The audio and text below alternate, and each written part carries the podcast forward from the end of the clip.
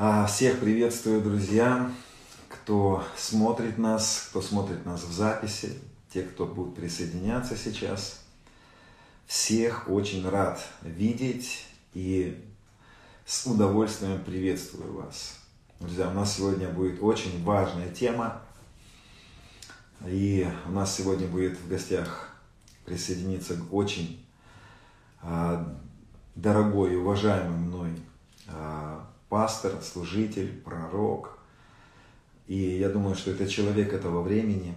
Поэтому, друзья, а, через какое-то время с нами будет Андрей Лукьянов. Вот. И я попробую его присоединить сейчас. Аллилуйя. А, технические у нас немножечко сейчас будут моменты. Андрей, да, и, знаете, тема будет очень важная, как научиться охранять шалом внутри, хранить мир. Поговорим на эту тему, вот, поговорим на очень важные моменты, да. И я знаю, что на самом деле многие из нас еще не научились даже ходить в, в шаломе, да, и это тоже очень важно. Ну, друзья, я думаю, что всем нам не помешает узнать людей, которые практикуют сегодня а, хождение в духе, практикуют созерцание, созерцательные молитвы, практикуют переживание Духа Святого, как они это делают, как эти люди а, не теряют это. И я расскажу свой пророческий сон, в котором Господь мне сказал сделать этот эфир, сделать этот, э, этот стрим – вот. И мы ждем нашего драгоценного гостя, нашего друга, вот, глубоко уважаемого, высокопочитаемого. Да, пастор. Друзья, вы можете сегодня слушать, а, кушать эту пищу. Мы попробуем а, говорить на такие, ну, на важные темы, попробуем поднять, может быть, еще какие-то вопросы, да. Угу.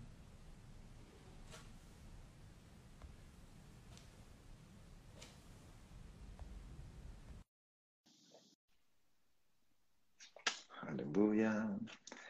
Аллилуйя. Аллилуйя, у нас получилось.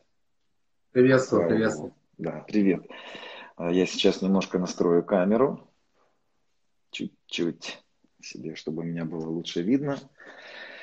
Да, привет, привет, дорогой. Я знаю, что у тебя есть много всего, о чем ты можешь говорить.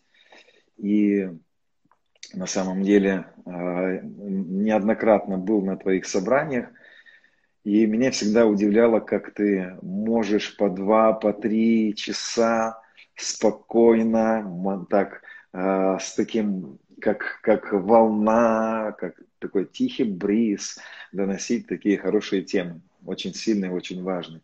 Рад тебя приветствовать. Да, к нам еще присоединяются люди. Вот. А, тема, которую мы сегодня с тобой затронем, вот, потому что нас будут слушать потом еще и в записи, да, а, тема такая, как научиться не терять состояние вот, созерцания Бога, шалом. Как научиться не терять, как научиться ходить в этом. Потому что мы знаем, что Енох, он не просто приходил к Богу, он жил, он ходил с ним, да. Он, он с ним э, рожал детей, и так далее. И я думаю, что Енох, он не просто номинально ходил, не просто теоретически, да, Енох жил с ним, ходил с ним, там разные переводы, можно сказать. И мы сегодня приходим к этой практике нового творения, да, которая не просто приходит к Богу, а живет с ним.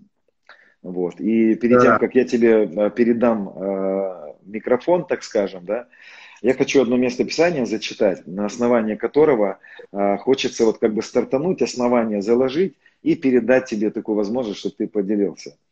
Вот смотрите, друзья, послание Якова, 3 глава, 18 стих, тут написано так. «Плод же правды в мире сеется у тех, которые хранят мир». Ну, понятно, что здесь идет речь про внутренний мир, потому что мир здесь можно было перевести как шалом. Вот один из переводов, который я обнаружил.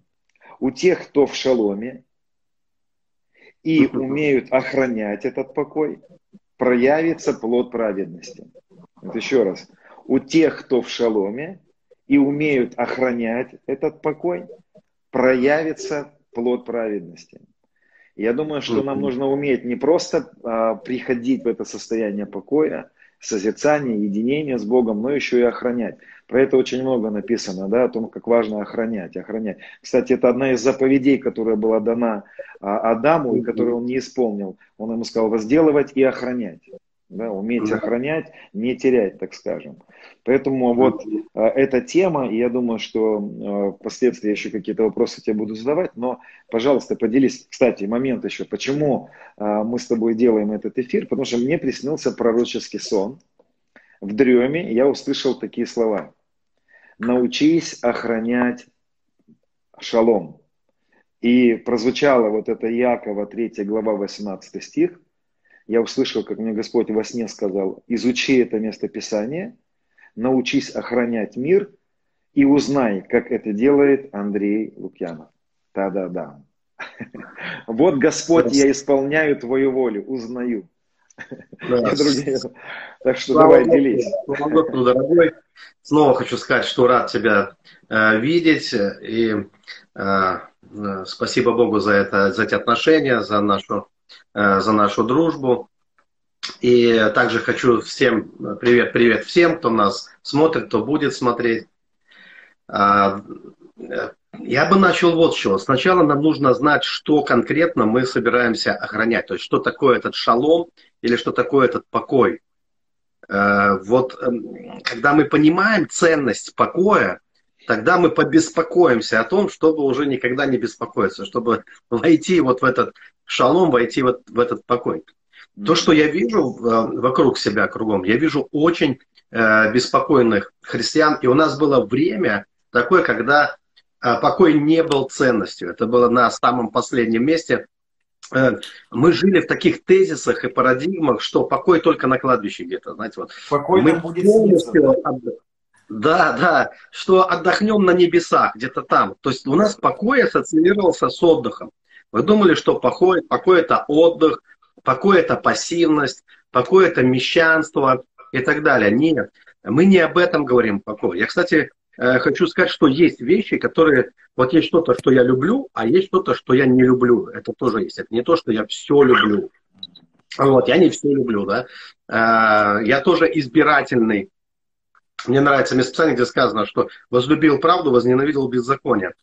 Так вот, одна из тех вещей, которая мне не нравится, э, и ничего не могу с собой поделать, она мне просто не нравится, эта вещь. Это мещанство такое вот э, христианское, это равнодушие, такой вот пассивность такая, неактивная позиция э, жизненная, а мещанская позиция, я называю это эгоистические тюрьмы, когда люди строят себе какие-то свои личные эгоистические тюрьмы и сидят в этих, в этих тюрьмах, что не просто э, создает проблему для развития самого человека, личности, потому что железо, железо острит, и мы растем, когда мы в соприкосновении живем с обществом, социумом, с церковью, с другими людьми. Но это также сказывается пагубно и на обществе, потому что при молчаливом согласии толпы обычно происходят э, различные беззакония. Вот они и существуют, потому что беззаконные люди, они, ну, беззакон... они активны, или, скажем, те люди, которые пропагандируют э, грех и разные, они активны, а многие христиане, они оказываются, э, ну, как бы устраняются, и, и они оказываются пассивными. Да, был такой фильм про Гитлера, про как Гитлер пришел к власти, и там как раз был такой тезис, что э, именно молчание, да, вот это молчание ягнят, молчание э, народа, оно привело его, э, то есть какая-то часть была активная, но те люди, которые понимали, видели, что это, к чему это приведет, они, э, они, они молчали. Вот, поэтому э, я все-таки за активную жизненную позицию, и покой Э, который является изоляцией, это даже не покой, это должно по-другому назвать. Покой – это состояние сердца, состояние души, которое позволяет аккумулировать огромное количество сил во внешний мир. Э, именно когда мы находимся в покое, мы не теряем рассудок, мы э, сохраняем здравомыслие. Мы, даже если где-то скандал, даже если кто-то, ну, двое дерутся, а ты третий, И э, не наш психоз может помочь разрулить ситуацию, но чем более мы спокойны, тем легче нам разрулить, разрулить любую сложную ситуацию. Поэтому покой – это такое необходимое условие для того, чтобы действовать справедливо, для того, чтобы действовать осознанно, для, для того, чтобы не, э, слышать голос Божий, потому что Бог говорит в покое. В беспокойстве мы слышим много других голосов. Там голос страха, ярости, э, ну и многие разные, там целое собрание бесов может быть, да, там отверженность может э, затесаться туда или э, какой-нибудь комплекс жертвы, и все это суета, все это беспокойство, это низкие духи, это низкие силы, которые себя проявляют. Так вот, покой, о котором мы говорим, это то место, где живет Господь. Вот буквально хотел прочитать одно место, мне нравится. Это Псалом 131, 14 стих, там сказано, «Это покой мой навеки, здесь вселюсь, ибо я возжелал его». То есть я вселюсь здесь. Да, он там прежде говорит о Сионе, там игрослов есть, ибо избрал Господь Сион, возжелал его жилищем себе. Но дальше он говорит, это покой мой навеки. Здесь игрослов. И э, в послании к евреям мы знаем, что там сказано, о том, что люди, которые видели чудеса Божьи, которые слышали Его голос, это не принесло им пользы. По какой причине? Они не вошли в покой. То есть цель была покой. Чудеса не являются э, конечной целью для нас. Ну, вот жизнь сверхъестественная, жизнь чудес. Потому что есть много людей, которые видели невероятные чудеса, которые многим не снились. Они видели ангелов, они видели Э, невероятное исцеление и так далее, чудотворение. У них было в жизни все, кроме одного. У них не было покоя. И к концу своей, ну, как к концу, ну, может быть, не к концу, но к, в итоге они пришли в разрушенное состояние. Мне не хотелось бы э, думать, что это конечное состояние, потому что пока человек живой, пока человек живет, пока бьется его сердце, он может переосмыслить свою жизнь. И, может быть, потому человек и набегался по этой жизни, чтобы однажды все-таки Э, оценить покой, увидеть, что есть покой. И покой это, еще раз хочу сказать, настоящий Божий шалом и покой. Это не изоляция, это не устранение себя из жизни, а это жизнь изнутри наружу. Причем изнутри, где мы находим, я называю это точка сборки. Э, вот какова наша точка сборки, откуда мы смотрим на, на мир. Единственное э, такое место, откуда э, мы можем смотреть безопасно, скажем так, это место покоя. Вот это место безопасности, это глубина, это вот как в океане э, на, на глубине нет шторма, э, нет никакого шторма. Я недавно заходил море, как недавно, этой осенью это было, да, я заходил в море, полез, это вообще, это был безрассудный поступок с моей стороны. Я бегом после там очередного служения проводил Э, в одной из анапских церквей. Потом на меня с мылом одели гидрокостюм, э, а, а, с шампунем там, да, его делали. Э, а, акваланг, повесили все эти весы, а море бушует. Вообще там море волнуется. И говорят, иди, перекрестили, короче говоря, и вперед. И я, э, ну, зайти была проблема, меня мотало, грузы упали мне на, на ноги, короче, на коленке свалились мне этот груз. Акваланг тяжелый, и все, я не знаю как все, и дышу тяжело. Лезу туда, в шторм, и думаю, куда я лезу вообще? Я жить хочу, собственно говоря. Да? Э, и когда начал спрашивать, что мне делать, видят, что я уже силы начал терять, я еще не погрузился, я чувствую, у меня силы. Ну как я буду плавать? У меня уже нет сил. Я еще зайти не успел. И мне говорят, нырни, просто нырни туда, на глубину, там разберешься. И действительно, когда я оказался на глубине, там я смог, все стало легче там. И я, я мог и вес, и вес на себя нацепить, там все я мог сделать, там спокойно, там не было шторма, меня там не мутузило. Там была тишина и покой. И вот это интересное состояние, когда ты всплываешь на поверхность, ты видишь огромные волны, погружаешься на глубину, а их там нет. Э, ты можешь вот. сказать, что, что покой – это единение с, с Творцом, да, с Отцом? Да.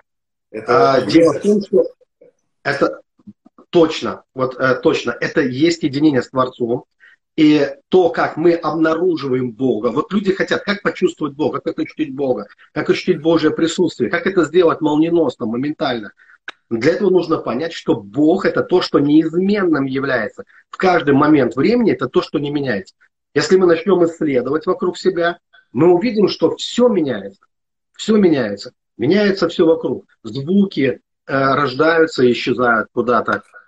И, и так все, все движется, все переливается. Все каждую секунду медленно или быстро, но все подвержено изменениям. А в Боге нет ни тени перемен.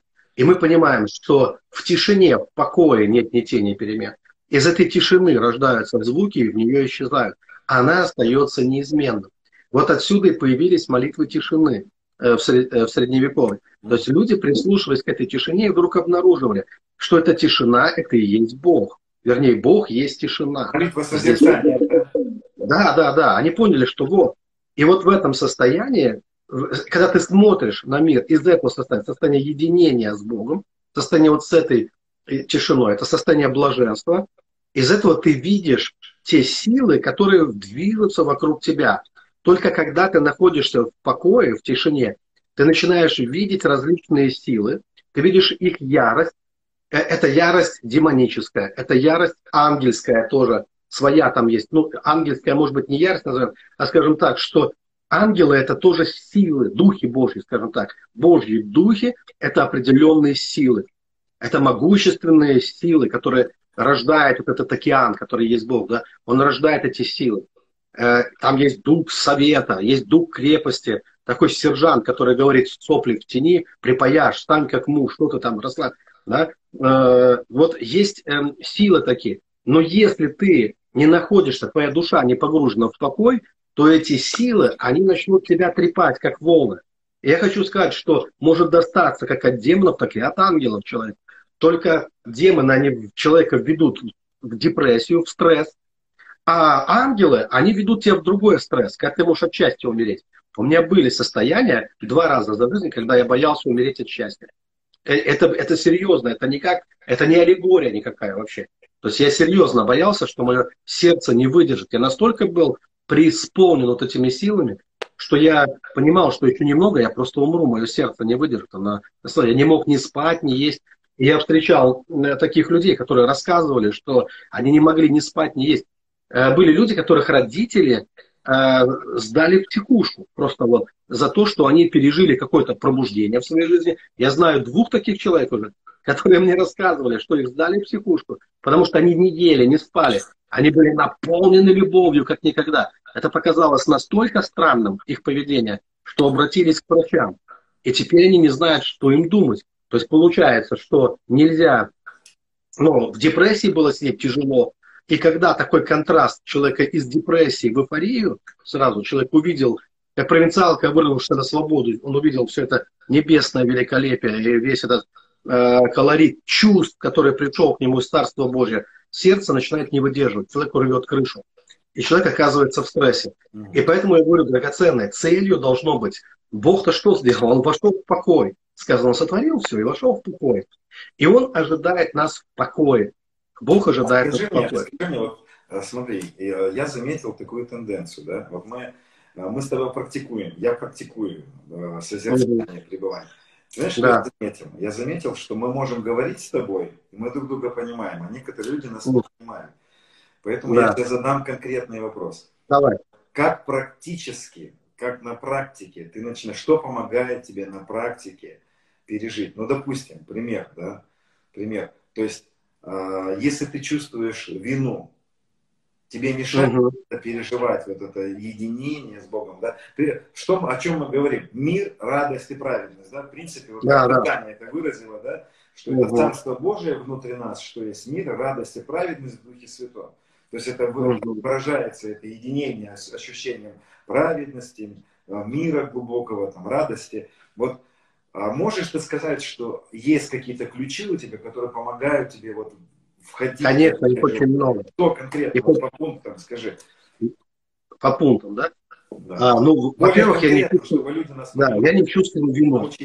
Да. да, я не чувствую вину в этом смысле. Да, я ее не чувствую просто. Раньше я ее постоянно чувствовал. У меня даже как был пост такой как-то ВКонтакте, на который многие отреагировали. Э, э, во всем виноват. Вот у меня было ощущение, я многие годы жил в ощущении, что я во всем виноват. То, что я пастор, я крайний. Да? Люди ссорятся, а виноват я почему-то э, в результате. Да? Да. А ты не занял ничью сторону, ты виноват. Ты занял чью-то сторону, ты виноват. То есть ты что не делай, ты всегда виноват. И в этом чувстве вины, плюс мы Лукьянова оказались такие самоеды.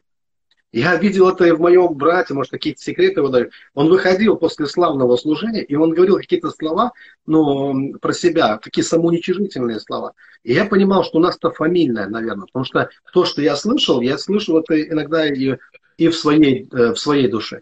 И я такой э, самоед, э, критик, в смысле самого себя я в основном, да, вот в, в отношении себе. Э, себя был такой. И я был закрыт, чтобы принимать любовь, там, принимать радость, такие вещи больше. И открыт был очень, наоборот, к негативной стороне критики. И я хочу сказать, что э, чувство вины – это очень религиозное чувство, которое культивировалось в Средневековье ну, столетиями. Оно просто культивировалось, и оно у нас стало рожденным. Ну, э, да. Это чувство. Это очень религиозное чувство. То есть, оно... религиозная система употребляет да. чувство вины Именно. для достижения, так скажем, нравственности, какой-то формы посвященности да. и так далее. То есть это серьезный инструмент религиозный. Ну, ну, результат, наоборот, безнравственность. В результате, я вот что интересно, это как пастор неоднократно, я каюсь. Я тоже, да, и мы все активно это... Но вообще-то это, это, я так скажу, что как не использовать, потому что мы в, ну, у нас это интересно, мы о Боге еще ничего не узнали, а чувство вины у нас уже было. То есть оно генетически, вот это чувство вины, оно в нас уже поколениями, многими поколениями наших предков, оно э, каким-то образом питалось в нас. Да, использовали также. Что помогло да, вот, э, выскочить из этого? А, то, что я понял, что, во-первых, Христос не использовал э, чувство вины, наоборот. Э, мы это видим, что он не использует чувство вины, он использует любовь. Христос не использует вину. Во-вторых, э, я увидел, что нет пользы от этого чувства. Нет никакой пользы. А это не приближает и не ну, удаляет. Это временная польза, да? То есть она потом на самом деле оборачивается, да. наоборот, не в пользу. Немножко по-другому. Это замена. Понимаешь, вот мы чувством вины заменяем недостаток, как нам кажется, недостаток святости, недостаток чего-то. Мы думаем, если я чувствую себя виноватым, то как бы я хорош. Но я хорош не тем, что я делаю хорошие поступки, а то, что я переживаю за дурные. И из-за того, что я переживаю за дурные, я заменяю этим настоящую праведность. Э, и все настоящие вещи – это подмена, это фигов листочек такой, которым я пытаюсь прикрыться и заменить э, те вещи, э, ну, которые я не дорабатываю, как мне кажется, э, в своей жизни. И здесь мы опять идем вот в то законничество – когда мы пытаемся заработать себе благословение. А то, что мы не смогли заработать, мы покрываем чувством вины. Да, это прикрытие такое получается. Это лицемерие э, в каком-то смысле, которое мы делаем неосознанно очень, э, очень часто. А Бог нуждается не в нашем чувстве вины, а в наших близких отношениях, ну, чтобы мы имели с Ним отношения. Потому что только отношения с Ним могут спасти нас. Вернее, Он нас может спасти. Мы сами себя спасти не можем. Э, мне нравится, как Жанна Гион говорил об этом когда пар поднимается к солнцу, не он себя очищает, солнце его очищает. И вся грязь остается внизу. И когда мы поднимаемся к Богу, э, в нашем духовном возрастании, вся грязь, она обваливается, она все уходит вниз. Все, что нам нужно, это приближаться к Богу. И чувство вины, оно не приближает нас к Богу, оно скорее удаляет. То есть мы, это такой каприз, э, что э, я думаю, что я не могу сейчас не видеть ни чудеса, ни с Богом не могу общаться, мне нужно неделю себя пожалеть, например, да, походить, я недостоин, да, я недостоин, да, я недостоин, себя, поиграть в эту игру своего недостоинства, так как будто я, то есть, но это напрасная трата времени, это напрасная трата времени, поэтому, это, ну, в то же самое время, что интересно, заметь, люди в этом мире, вот есть люди, которые бессовестны, вот просто бессовестны, и они преуспевают. Э, ну, преуспевают в то время, как совестливые христиане, они мучаются, постоянно из-за ерунды, часто из-за всякой они, вместо того, чтобы потратить время, чтобы приближаться к Богу, они тормозят, они не развиваются ни в чем, практически тратят много времени напрасно, много энергии своей тратят на, напрасно на вот эти, на обсасывание вот этих религиозных каких-то мотивов, связанных с виной. В то время как люди в этом мире оказываются проворнее, как Иисус говорит, да? потому что они не тратят на это время, он ошибся, еще раз ошибся, обидел кого-то, сам себя простил за это моментально и пошел дальше. Выглядит ну, есть, как бессмертный. Смотри, то есть мы можем ну, сказать, что если человек, допустим, согрешил, да, он ощущает вину, ну, да. что, вот, ну, мы же понимаем, что есть этот момент, когда, когда действительно сердце, оно, может быть, мы будем правильно сказать, не, не осуждает, а обличает.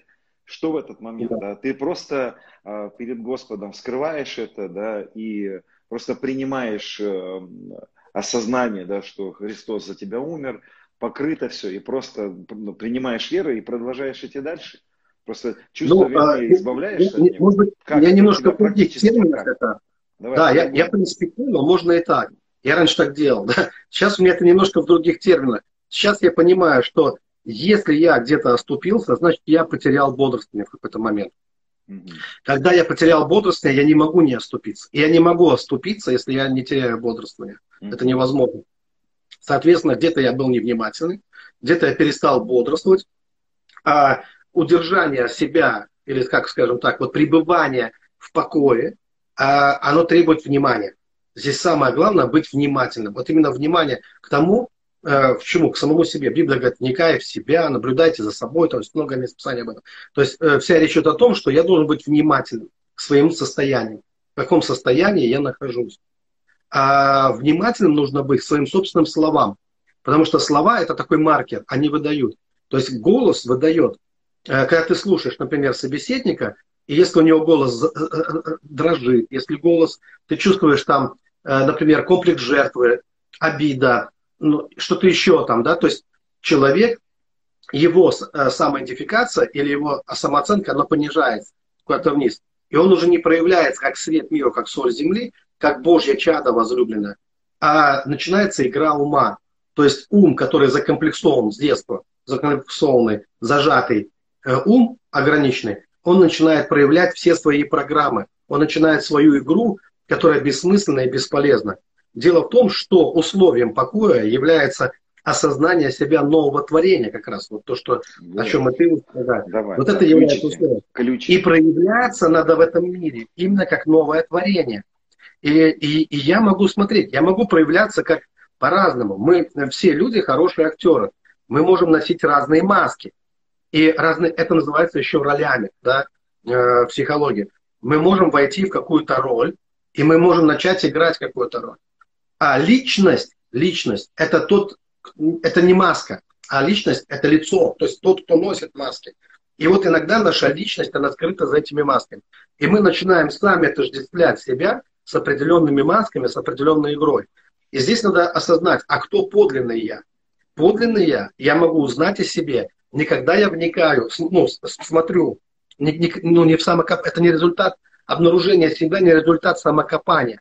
Потому что я найду в себе кучу ролей, различных ролей, и я запутаюсь в, в, в этих ролях бесчисленных. Вот. А поэтому, чтобы мне себя найти, мне нужно посмотреть не на себя, мне нужно посмотреть на Бога. Потому что Он и есть э, моя фотография, скажем так, да, он создал, вернее, мы фотография Бога, но это можно и туда, и сюда. Потому что мы созданы по образу и подобию Божьему. Сказано, что взирая как в зеркало, преображаемся в тот же образ. То есть фактически, чтобы познать себя, я должен смотреть на Него, смотреть есть, на Бога. Подожди, можем мы сказать, что вникая в себя и в учение, это не, речь не идет о том, что копайся в своих каких-то Да, это не самокопание. То есть вникай да. в себя, это осознай свою новую природу, да. То есть вот это, именно. отдели себя от того, что ты сделал, да, осознай то, что Иисус для тебя сделал, кем ты стал, и в этой новой идентификации ты приходишь вот в это созерцание Бога, да? Конечно. Библия говорит, не сообразуйте, но преобразуйтесь, сказано. То есть да. здесь слово образ. То есть э, какой образ? Нам нужен правильный образ. И правильный образ для нас Христос. Христос это и есть образ Бога. Нет. Христос это и есть образ нашей рожденной свыше души. Да. Вот это и есть. И мы также, мы и названы христиане. И он первенец. Э, вот, а, а мы следуем за ним. Но мы внутри такие же, как и он. И Христос в нас, для меня это одно и то же, что моя рожденная свыше дух и Христос во мне. То есть для меня это просто э, слова, которые описывают одну и ту же реальность, mm-hmm. которые мы не отделим друг от друга. Почему? Потому что мы посажены на небесах, во Христе, во сказано. Христе. Мы во Христе посажены на небеса. То есть, подожди, осознание себя во Христе и Христа да, да, да. и себя в единении, да, то есть ты, то есть, посмотри, мы на практике проговариваем шаги, то есть ты, допустим, да, ты да. начинаешь переживать это, да, первое, что ты делаешь, ты осознаешь себя новым творением, пребывающим во Христе, а одесную Отца во Христе ты сидишь на престоле. Точно. То есть ты осознаешь себя новым творением, которому нет Точно. никакой вины, с которого нет. все снято, с которым примирился Отец, с которого, да. с которого нет никакого взгляда осуждающего на тебя и обвиняющего. Правильно я понимаю? Да, да То есть этого верно. начинается твое созерцание его красоты, как 26-й псалом говорит. Правильно да, да. Именно, я могу именно, подтвердить, да. то же самое со мной происходит. Один в один. То есть то, то как я захожу в переж... не захожу в Бога, да, а захожу в переживание. Происходит все всегда с осознания а, единения со Христом, что я с Ним одно. Точно. И вот когда происходит единение, вот это единение, да, а новое творение не от папы, не от мамы, то есть не от крови, не от плоти, а от Бога рожденное, у него нет ДНК, э, вот этого земного ДНК от родителей, это рожденное от Бога, не знает греха, оно спокойно. Почему? Потому что ему уже принадлежит вечная жизнь, оно уже спасено. У него нету другого, а, оно не мыслит себя мертвым, оно не мыслит себя в ограниченном каком-то времени, пространстве это вечная сущность наша, это вот, вот такое равное Богу, потому что это часть Троицы, это часть, mm-hmm. это часть Бога. И вот эта часть, это и есть подлинный человек, это то, что наследует Божье Царство. А все остальное не наследует Божьего Царства. Все остальное беспокойное, суетное, ограниченное, временное. И вот это временное ограниченное, оно и беспокоится, потому что оно знает, что время его проходит. Ему надо спастись. Вот тому, кто рожден свыше, ему спасаться не надо, оно уже спасено. А вот, оно не может умереть. А остальное все, оно смертное, ограниченное. Это как вот два «я» получается. Это было, кстати, такой был философ Пихта. Он говорил об этих двух «я». Эм, я такое маленькое, я большое. Вот это маленькое «я», оно смертное «я». Оно знает, что оно умрет. И, и мы иногда соскальзываем с подлинного вот этого себя. Тот подлинный «я» – это тот, кто не умрет. Потому да. что «я» – это тот, кто останется. Потому, вот, ну, я хорошо такой пример приведу. Э, если человек обиделся, например, он отождествляет себя чаще всего, человек рефлексирует таким образом, что отождествляет себя с обидой. Он говорит, я обижен, я и так далее. Да, он говорит. То есть он отождествился с обидой. Но произошло какое-то осознание, обида прошла, а он остался. Если бы он был обидой, то обида бы не прошла, или бы он ушел вместе с обидой. Он ушел. Осталось бы Э, тело, ну, пустое тело, да, без души. Но мы видим, что есть вещи, которые прилипают к нам и отлипают от нас. И, это, и отсюда мы знаем, что это не мы. Потому что это просто что-то, что приходит и уходит, а я остаюсь. И вот точно так же мы должны понимать, что, что многие вещи, там желчность, капризность, эгоистичность и многие другие вещи, они Царство Божие не наследуют. Многое, что, с чем мы себя иногда отождествляем, то, что есть в нашем характере, да, какие-то вещи.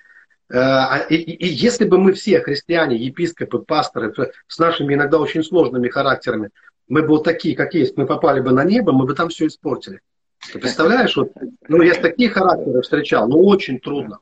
Но очень бывают капризные люди, там, если не почешешь вовремя в том месте, где чешешь, он просто раскапризничается. Вот надо а, обязательно угождать, нужно то, нужно все. Есть люди, которые очень достаточно... При этом они могут быть помазанными и все остальное, вот в другое время, да? Вот, и, и здесь возникает вопрос, неужели вот это все, оно войдет в Царство Небесное? Да. Библия говорит, что нет, конечно, это, это, это кровь и плоть его. Это от мамы, от папы достались эти вещи, эти комплексы. Они Царство Божьего не наследуют. И я утверждаю, что вот наша спасенная душа, ну, дух наш спасенный, да, вот это и есть та часть, это и есть то, что, в принципе, не может находиться в другом состоянии, как в покое. Потому что рожденный свыше, он, во-первых, и грешить не может, потом ему все ведомо, ему все известно. В том плане, что он, почему он кстати, мы и можем это ощутить на практике. Мы можем на практике прислушаться к себе и вдруг увидеть, что даже когда мы нервничаем, внутри нас есть какой-то такой, кто-то, кто свидетельствует об этом. Кто-то, кто как будто смотрит и говорит тебе со стороны, не беспокойся. Или вот ты опять начал, или куда тебя понесло. Вот так и возможно, как это называется э, слово, самосознание. То есть для самосознания нужен кто-то, кто сознает. Кто-то внутри тебя. Кто соз... Апостол Павел очень хорошо это описывает к римлянам, когда он говорит, значит, не я делаю, живущий во мне. То есть есть кто-то, кто сознает, что не участвует в грехе. То есть он говорит, что доброго, которого хочу делать, не делаю, но кто-то же это понимает, кто-то же смотрит на это, кто-то вот из покоя смотрит и говорит, опять тебя понесло, куда ты пошел сейчас, ты неправильно делаешь. И вот э, есть такой голос, его иногда называют голосом совести, но я сомневаюсь очень сильно, потому что совесть, она у каждого разная. А вот этот голос, он одинаковый во всех, вот что интересно. Да, он, он, он не разный. И он смотрит из какого-то абсолютного покоя, он, он взирает на все это, и он говорит, и этот голос равен Богу практически.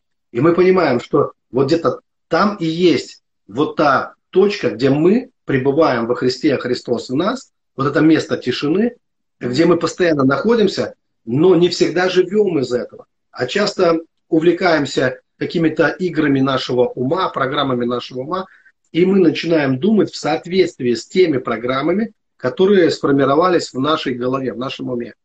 Вот, те программы, которые разрушатся в конце концов. Да. Они разрушатся. Вот бывает человек, он живет, и он смотрит на всю, на, на жизнь очень ну, пессимистично, например, да.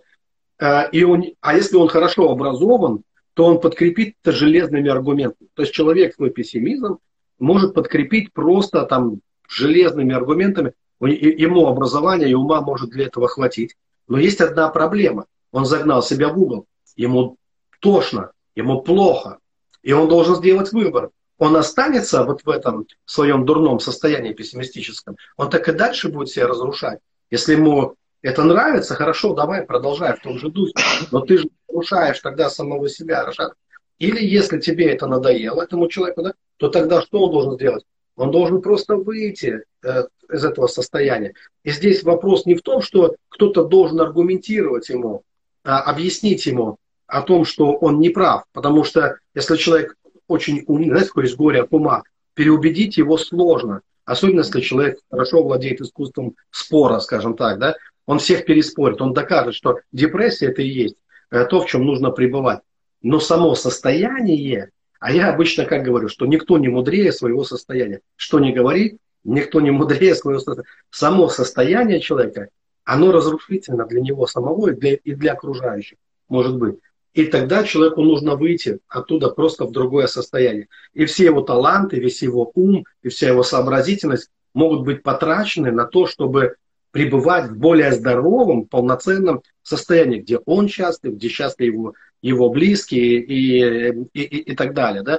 Но чтобы увидеть даже все это, откуда это все можно увидеть? Когда ты находишься в покое, именно из покоя ты видишь всю эту игру.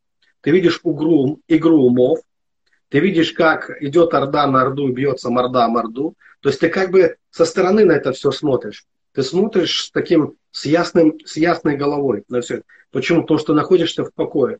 И, и тогда, и, когда ты действуешь из покоя, ты действуешь безошибочно. И я хочу повторить, что покой – это состояние, э, из которого ты действуешь. Это не состояние, где ты отмораживаешься. Это не состояние депрессии это состояние для действий, это стартовая площадка для действий. То есть ты а действуешь. А смотри, а ты можешь сказать так, вот смотри, можешь согласиться с таким утверждением. Вот написано Евреям 4.3.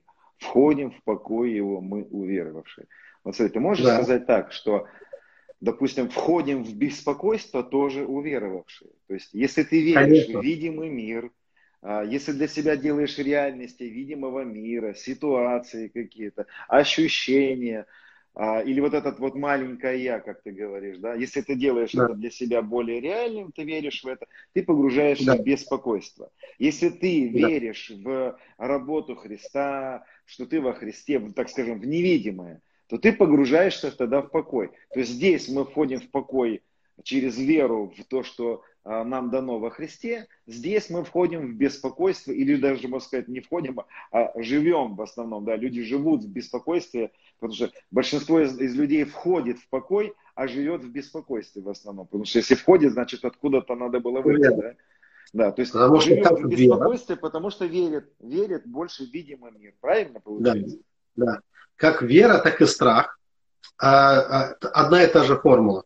вера – это уверенность в невидимом. Страх – это вера. Да.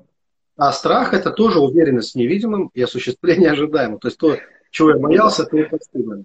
Кризис. Вот, поэтому, да. Но здесь э, мы приходим к еще одному э, вопросу, который помогает нам у, у, как раз сохранять покой.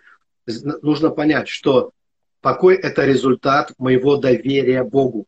Угу. Э, если я беспокоюсь, то я должен задать себе вопрос, где я не доверяю. То есть в каком месте я перестал доверять Богу? То есть в каком месте для меня мои ситуации стали более реальнее, чем Слово Божье? Да, вот да они стали больше, есть чем Божье, Есть истина, есть то, что э, истина является в невидимом мире. Ты это в это да, веришь, да. и ты успокаиваешь, и ты приходишь в покой. Я во Христе, Христос во мне, да. Он уже простил. В этом же ситуации человек в видимом мире видит коронавирус, экономический кризис, и человек рассматривает и погружается в страх, беспокойство. То есть, в принципе, ну, вера – это способность человека зайти в негативные или в позитивные переживания. Вот это все. Сделать своей реальностью, так скажем. Да, все верно. Но для людей, видишь, в чем проблема? Ну, на, на что нам могут с тобой э, возразить или сказать, что э, коронавирус это все Э, есть проблемы, которые у, у людей были до коронавируса и будут после. Например, какой-нибудь нерадивый сын, да, или да. муж, алкаш, да. или сын наркоман, или что-то еще. Да. И вот любая мамочка, она скажет, как же мне не беспокоиться, если мое чадо, мое дитя, э, он наркоманит, например, или муж пьет, да. или бьет, или что-то да. еще. Вот об этом обычно, вот бытовуха, вот такая бытовуха. И вот здесь тоже тот же самый вопрос.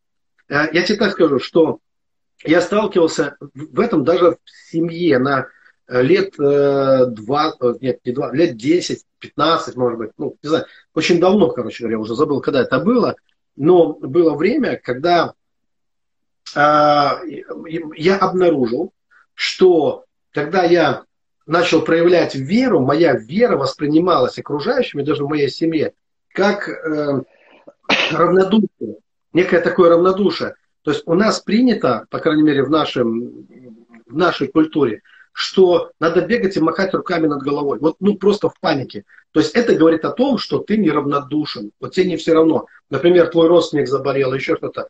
Все должны начать нервничать. Все должны начать переживать. Если ты не переживаешь, ты бесчувственный. Скотина бесчувственная, понимаешь? Ты не переживаешь. Все переживают, все в панике, все обсуждают, там, мусолят это на кухне, уже похоронили его, можно сказать, да, человека, да, а ты один спокойный. Ну, то есть тебе и дела нет, да. Вот Иисус в лодке спит, а все тонут. И в нашей культуре как бы принято было э, причитание, плакали, ну, оплакивание вот этих всех вещей. Вот такая драматизация жизни. То есть все нужно драматизировать. И вот это, это казалось, ну, приличным. Ну, просто приличным. Что кому-то плохо, а ты улыбишься, да? Нет, ты должен, как бы тоже тебе должно быть плохо. Вот это все. И когда ты проявляешь веру, то это выглядит, со стороны выглядит. Не так оно на самом деле. Выглядит как некое равнодушие. Хотя на самом деле ты единственный, кто может помочь. Потому что ты сохраняешь рассудок, ты сохраняешь веру, ты сохраняешь спокойствие, ты уповаешь на Господа. То есть это результат упования. И вот здесь есть некое такое вот э, ну, непонимание этих вещей. И необходимо, чтобы люди увидели много чудес, прежде чем они поймут, что, на, что находиться в покое намного лучше, чем находиться в беспокойстве, что наше беспокойство никак не стимулирует Бога э, к тому, чтобы нам помочь. Никаким образом. Бог не ведет переговоры с террористами. Мы своими капризами, соплями и всем остальным ни к чему не можем его побудить. Вот что важно. Э, важно это осознавать. Напротив, э, именно входя в покой, мы быстрее запускаем те механизмы, которые приводят к положительным результатам. И мне это покой когда понадобился? Когда я прожил год невероятных чудес, целый год я жил на гособеспечении, Господь обеспечивал строительство церкви там и так далее. То есть эти... Но за этот год я так устал, я устал от того, что я нервничал. Я устал от своих мыслей. Я устал не от чудес на самом деле. Я устал от своих, от того, что я ну, перенервничал, потому что перед каждым чудом было мое беспокойство. То есть я беспокоился, я был в стрессе, я взывал к Богу, я призывал его, Бог отвечал, Бог делал чудеса, но я же беспокоился, и я устал беспокоиться. э, мы говорим, некоторые люди, они думают, что нет, нет чудес человека. Невозможно устать от чудес. Невозможно устать от Божьих подарков. Невозможно устать от Божьей любви. Мы устаем от самих себя, на самом деле. Вот от чего мы устаем. Мы устаем от себя, от своих нервов, от своих мыслей тяжелых в голове, от своих чувств деструктивных мы устаем. И когда я Богу сказал, что я устал, я не выдержу ну, столько чудес больше. Он мне сказал, что проблема не в чудесах. Проблема в том, что ты ведешься как псих практически. Вот это было для меня шоком. Ну а, и когда я спросил, а что можно было не нервничать, и вот тогда он излил на меня, он сказал, что вообще не нужно было нервничать. Ты никак мне не помогал. Ты наоборот постоянно мешал мне. Ты не помогал мне тем, что ты переживал, тем, что ты нервничал. Ты только затруднял все. И тогда я решил попробовать. Это был риск. Я чувствовал себя, что я, ну, так я себя ощущал, что я рискую. Я думал, а будет ли Бог совершать те же самые чудеса, если я перестану нервничать, если я перестану переживать. И их стало больше, и жить стало легче. Подожди, и ты для меня когда-нибудь в молитве, да? То есть, смотри, как это зачастую выражается, да? То есть мы просто дольше молимся в этот момент, э, больше децибел голоса поднимаем, да? Мы думаем, что если мы погромче, как бы, мы подтолкнем, да? Если Точно. мы побольше слов добавим, если побольше да. что-то, да, то есть это же все-таки молитвы беспокойства больше, это больше о неверии показывает, да, чем о, чем о вере. Согласись? Ну, Поэтому, даже кстати, то, что... люди, не знающие Бога, да как в описании говорит, многословны в молитве. То есть это надо не знать да. Бога, э, для, чтобы быть многословным. Да, но даже другое. То есть возникала какая-то ситуация еще до молитвы. Я уже нервничаю. Я и бегу в молитву, потому что я нервничаю. Что-то происходит. Это накручивает тебя. Ты в стрессе. Ты идешь в молитву. Ты понимаешь, что нужно э, э разрешить это в молитве. И ты уже в стрессе приходишь в молитву. Если посмотреть наш христианский интернет, то там мы увидим очень много паники. И да. отношение к Богу как к Снегурочке, что если мы все крикнем громко, всем нашим христианским миром, Снегурочка придет, да, э, и подарки принесет. Что вот такое отношение, что как будто бы Бог спит. Это как вот у сынов Кореевых есть такое, я недавно исследовал для себя учение сынов Кореевых, ну, псалом, э, э, псалом, там так и начинается, учение сынов Кореевых. И я увидел, что там есть такой интересный разводняк, вот прямо от сынов Кореевых для нас. Специально, то я извиняюсь за такую терминологию вульгарную, но в начале они в первых там трех псалмах, они драматизируют ситуацию, доводят ее до абсурда, где уже такие слова себе позволяют. Господи, проснись, что ты спишь, проснись, приди, но да? Давид тоже хотя знаем, это, этим занимался на самом деле. Да, хотя мы знаем, что написано, что не, не спит не дремлет хранящий Израиля. И потом, в следующих псалмах, они дают выход, они показывают. То есть это такая игра. Я раньше никогда этого не замечал, что это игра, что они показывают нам нас, то есть как мы рефлексируем, как мы реагируем на проблемы. Потому что учение, которое мы читаем в Библии, оно не европейское учение. Тогда еще не было Европы, совершенно, да, не было европейского мира, и вот эта восточная мудрость, восточная она очень живая такая. Да? Она вот э, именно ее надо прочувствовать. Она рассчитана на то, чтобы прийти, войти в тебя через какое-то переживание, чтобы ты прочувствовал это. Поэтому так много слез в псалмах. Не потому, что они учат нас плакать, а потому, что они воссоздают наши состояния, в которых мы пребываем. Но они показывают выход. И ты можешь прочувствовать, как вот эта душа, которая, так же, как и мы, она вот такая же. Вот, э, чуть что, и она, начинает обвинять Бога, там, что это Бог, оказывается, спит, что это Бог никак не хочет обратить внимание, что мне плохо от того, что про меня плохо говорят, там, определенные люди, там, об... я ходил с ними, э, вместе с ними ходил в храм, там, в святилище ходил, а они теперь такое про меня говорят, такие вещи, да как это может быть, все вот эти сетования, переживания, и все. И потом вдруг там э, то, что мы читаем о Христе, э, пророчество о Христе. Оказывается, эти сыны Коревы, они глубокие ребята. Они буквально нам рассказывают о явлении Христа. Они говорят, что он, он как он выходит, припоясался мечом, как он красив, как он... А кто это выходит? Это выходит твой спасенный дух. Он должен выйти и проявиться. Не нытье вот это все, которое оно, потому что оно безутешное. Оно, и проблемы эти не решаются никак. То есть сколько ни ной, лучше не станет. Да? Но, Но когда не выходит, и ты не ной. Да, когда ты начинаешь проявляться как рожденный свыше человек, То есть выходит вот этот свет, вот этот э, муж выходит, который не знает греха, который рожден от Бога, рожденный от Бога, который побеждает мир. Для него нет этой драмы, для него нет этих проблем. А страдалец уходит, он просто отползает в сторону. Ты не даешь ему места. Он уходит. Да? Э, то есть вопрос не в том, чтобы утешить свои беспокойные чувства. Это невозможно их накормить. То есть мы начинаем лить воду на мельницу дьявола. Когда мы начинаем, э, когда мы входим в драму, и мы начинаем, думаем, что мне надо просто накормить вот эти мои деструктивные чувства, ты сколько их не корми, они только жирнеют от этого. Это все. От них нужно отказаться. Они должны уйти в сторону. Они должны уйти. То есть мы не должны фокусироваться на этом. Мы должны фокусироваться на другом. Мы должны вспомнить, кто мы есть во Христе. И должен Опять же, вот возвращаемся к Слову Божьему, да, то есть да. это взгляд Господа на нас. Вот знаешь, как, да, как один э, человек сказал, что у Ионы в его трудной ситуации в чреве кита было два выхода. Да, да, да, да, да, да. Два выхода, да. Один естественный, другой сверхъестественный. Поэтому если угу. ты растворишь Слово Божье верой, у тебя будет сверхъестественный выход. А если ты смотришь а, на видимый мир, то твой выход только естественный.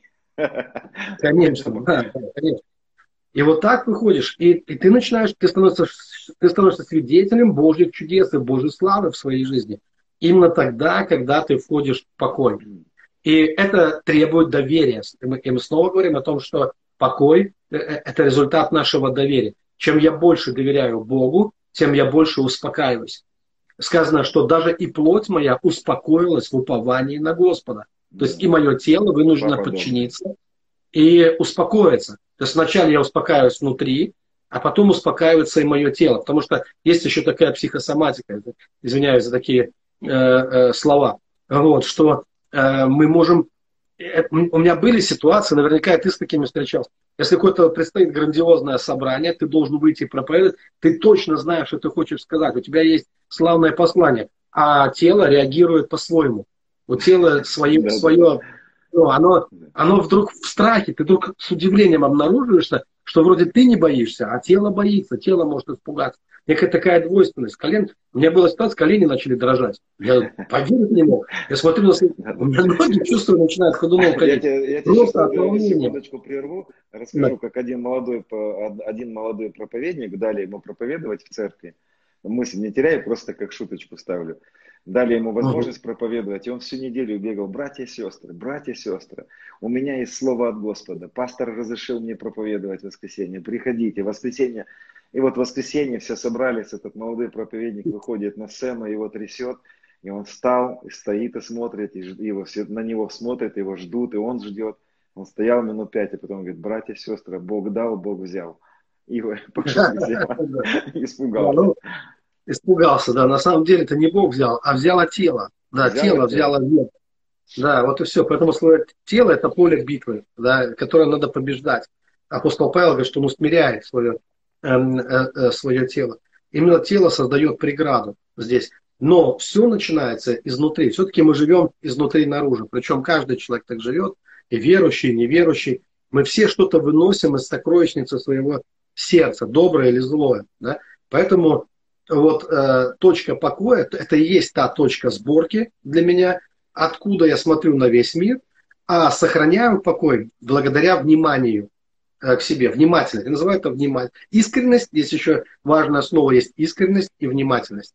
Да? То есть я должен быть искренним. Я должен смотреть, потому что э, это может стать автоматическими уже вещами. То есть я могу опять в какой-то обман себя. Я могу говорить себе, что я в покое, но я в теоретическом могу быть покой, а не в практическом. Да? Мы, э, это проблема христиан, вообще протестантов, э, уже очень давно, что если мы говорим о любви, то как будто мы любим. Mm. Э, но это же не так, что ты говоришь о воде, и ты напился. Ты говоришь о еде, и ты наелся. Нет, э, э, так не происходит.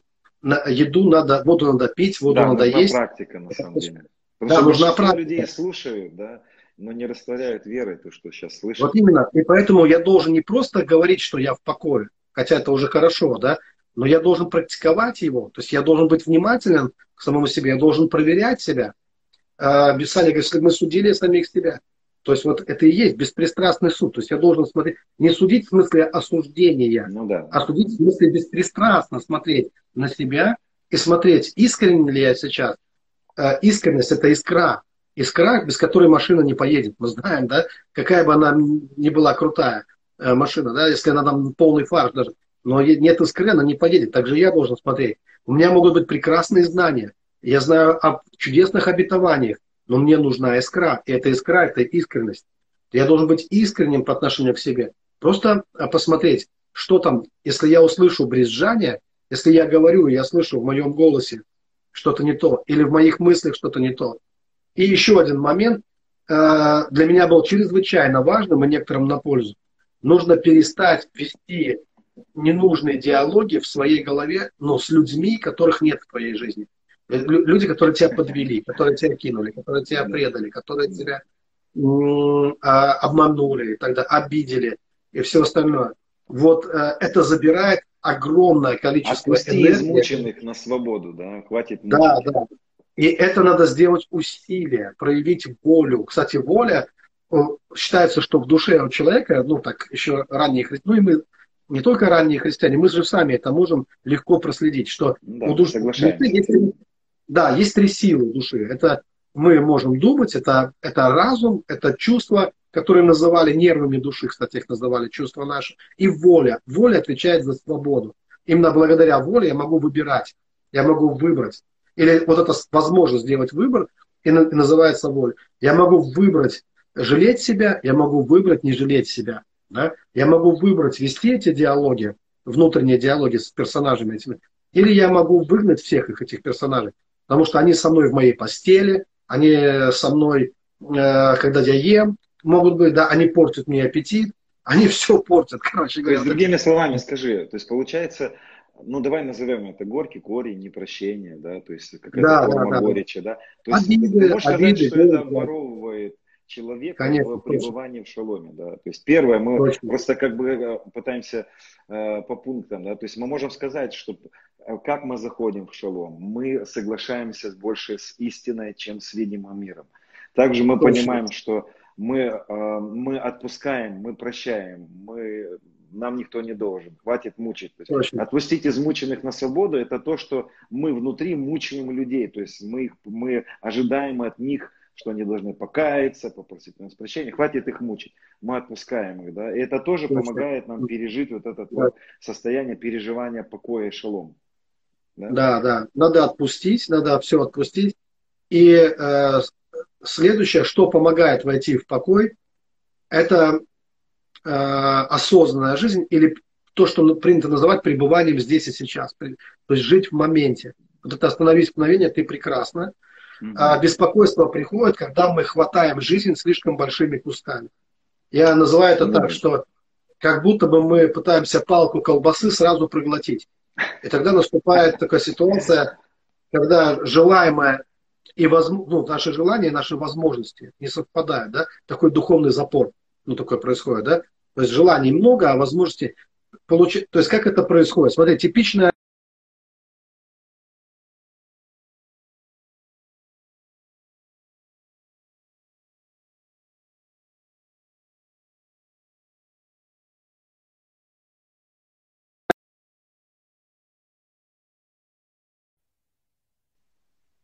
Связь терялась, да, связь восстановилась. Да, связь потерялась, сейчас есть, да, смотри. Да. Вот такая ситуация. Человек пишет письмо, типичное письмо. Человек приехал в Москву, в какой-то мегаполис, там, неважно, в Лондон, Москву, Нью-Йорк, ну, или что-то еще, неважно. Э, было полно ожиданий у человека. Время прошло, годы прошли, человек считал, что он когда-то станет счастливым, когда он добьется каких-то целей, стоял, но не получилось этих целей добиться. Э, у человека ни кола, ни двора, у детей то же самое. Ну, пример такая же ситуация. Э, впереди осталось меньше, чем уже прожито позади. У человека сейчас драма, в прошлом он видит, что сплошные беспокойства, которые оказались бесплатно. В будущем, а что в будущем? А что ему ждать от будущего? Ожидания очень мрачные. Вот. А что опять понадеяться, что завтра будет лучше, а с чего бы Э, это было, неопределенность в будущем. И вот это такая типичная западня. И кажется, как выйти из этого, как помочь такому человеку. И я объясняю людям, драгоценно, да все очень просто. Чем раньше вы поймете, тем быстрее вы будете счастливыми и успешными людьми. Начни быть счастливым сейчас, вот сегодня, просто. С чего человек говорит? Да подожди, говорю, сейчас начни быть счастливым, пройдут дни, месяцы, там, годы, ты посмотришь назад, у тебя год счастья, год, два года два года счастья. Э, в прошлом счастье, сейчас счастье, и в будущем ты ожидаешь только хорошего. А вот я бы еще добавил бы, знаешь, что ты сейчас пример привел человека, который приехал в Москву, и вот года пришли. Я бы даже начал бы так, э, наверное, стоит уехать тогда из Москвы, может быть, Что вы все там делаете? Что вы туда едете? В этот Я с тобой абсолютно согласен. Как Едете в наши маленькие города, какие-то... Провинция, вот. Провинция, вот. Квартиры дешевые. Надо ехать. Да, хватит уже... Полжизни дороги. Зачем? Должна начаться какая-то урбанизация. То есть мне кажется, что рано или поздно люди начнут осознавать преимущества э, на самом деле э, провинции, провинциальные э, и провинциальной жизни. И тогда-то начнется все-таки, вот лопнет этот пузырь вот этих мегаполисов. И люди начнут... Великие что... Луки, хороший город. Да, прекрасный... Есть прекрасные церкви, где очень хороший, замечательный пастор там есть. Да? Мы всегда, говорит, ждем таких хороших людей, только хороших, да.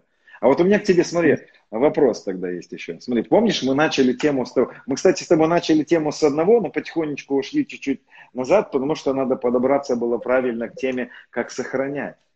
А, помнится, да. мне произошел один случай такой, которым я наблюдал. И угу. помнишь, что это или нет, ты мне объяснил тогда. Мы были с тобой в одном городе, и я увидел, как к тебе подошла одна сестра, и она начала что-то рассказывать, знаете, так вот, как, как курочка. Куда, куда, куда, куда, куда, куда. И она что-то рассказывала, рассказывала. И я смотрю, как глаза у тебя как будто раз отключились. И ты сказал, сейчас, сейчас, я подождите, сейчас я... И куда ты ушел. И как бы ты так абстрагировался и ушел. Я потом тебя спросил, ты, может, даже не помнишь этого. Я тебя спросил тогда, а как ты так, зачем ты как бы абстрагировался и ушел? Ты мне тогда сказал, она начала обворовывать мое сердце. То есть ее ситуация, она ничего не слышит. Я ей пытался раз сказать, два сказать, она не слышит, поэтому я попытался как бы абстрагироваться, чтобы не потерять у себя. И, и тогда мне было это интересно, вот что, что ты старался, ну я увидел, как ты в приоритете ставил свой внутренний мир. Да? Хотя мы говорим, это хорошая сестра, благословенная и так далее. Но мы понимаем, что есть моменты, которые, в которые мы допускаем что-то, да, что обворовывает нас это состояние. И вот, ну, а есть ли у тебя такие фишечки, в которых, допустим, ты как пастор, да, а, ты можешь посоветовать, что, ну, друзья, вот уединяйтесь больше, не общайтесь с глупыми людьми. Вот я, кстати, читал как-то одну книгу Йонги Чо, его спросили, «А какая ваша самая великая мечта? Он сказал, чтобы Господь избавил меня от глупых людей. Не знаю, почему он это сказал, но, видать, в большой церкви было много вот какого-то такого, ну, бестолкового чего-то, да.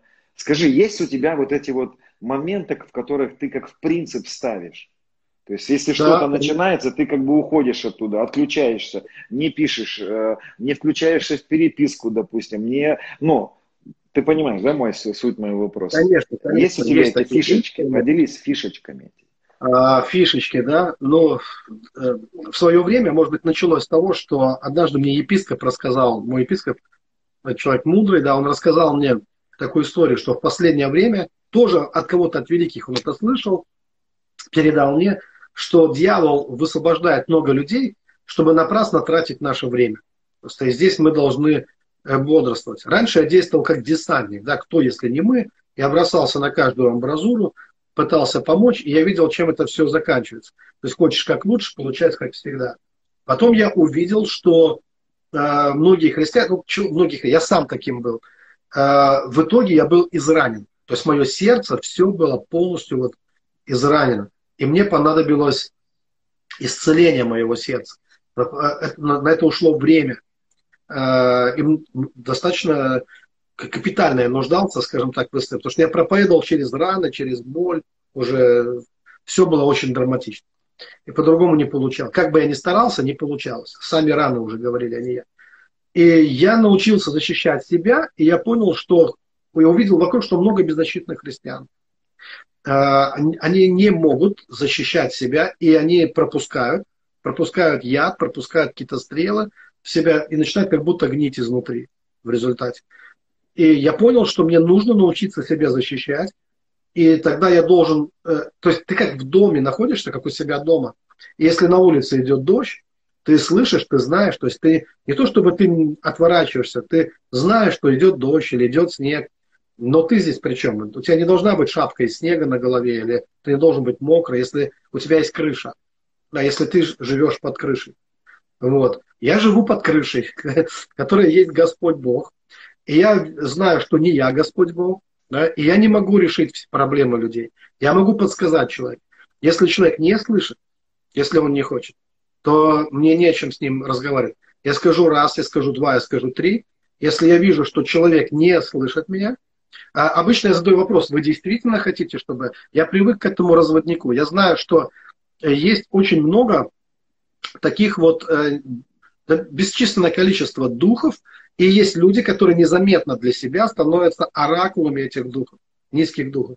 Они медиумы и оракулы этих духов. И, и эти духи через них проявляются. Это может быть духи-попрошайки, которые выпрашивают какое-то низкое, э, ну просто внимание. Им надо внимание. А настоящей горней любви они не пережили люди. И из-за этого они дали место дьяволу. А, а все равно какого-то внимания, любви хочется, и они начинают всеми методами, в основном это через какую-то драму жизни, рассказывая драматичные истории, выпросить себе какое-то внимание. Они не хотят измениться, они не хотят быть счастливыми. Кстати, они люди любят за к микрофону выходить, если ты в церкви, допустим, ну, скажешь, да, да. это микрофон, им необходимо просто, да, им нужно внимание, им нужно выпросить себе что-то. Вот такие духи попрошайки, которые питаются вот этим всем. А я не хочу их кормить, просто прикармливать их. Поэтому я... У меня были ситуации, когда, например, спрашивал человека, говорю, вы действительно хотите, чтобы я вам помог? Или, или вы уже мотали нервы одному, другому, третьему, я очередная ваша жертва какая-то. Я не буду жертвой. Ну да, то есть получается, люди есть, которым в принципе априори ответ и не нужен. Им просто нужно. Не нужны никакие ответы. Это же легко выясняется. Ты, ты человеку говоришь, человек начинает вступать с тобой спора. Он не хочет изменить э, свое состояние, он хочет спорить с тобой, да, что-то такое. Какой смысл в этом? Тогда я говорю, хорошо, оставайся в том, что ты это выбрал, это, это твое, живи с этим. Хорошо, живи в своей проблеме, живи. У меня была интересная ситуация с человеком, где помогло, э, он был негативно настроен э, на одном из, там, скажем, наших выездов, был негативно но он просто не понял, куда он попал, зачем он попал и так далее. И там помогло, помогло дар слова знания. Я послужил ему даром слова знания, у него сердце открылось. Здесь есть еще один инструмент, который может открыть сердце человека, это слово знания. Ты говоришь четкое слово знания в жизни человека, у человека глаза округляются, сердце приоткрывается в этот момент, он становится готовым слушать. То, что он воспринимает себя как человека знающего, сверхъестественного человека. Да? И как бы люди сдаются обезоружены в этот момент – становятся, они сдаются. Это один из, э, эм, один из, из путей, как можно э, вот разрулить ситуацию. А, но э, в основном, в основном, вот основная моя методика такая, я не буду себе парить мозг, извиняюсь за такое выражение, если человек не слышит меня, я ему указываю на то, я останавливаюсь. У меня, был, у меня даже были с близкими людьми такие моменты.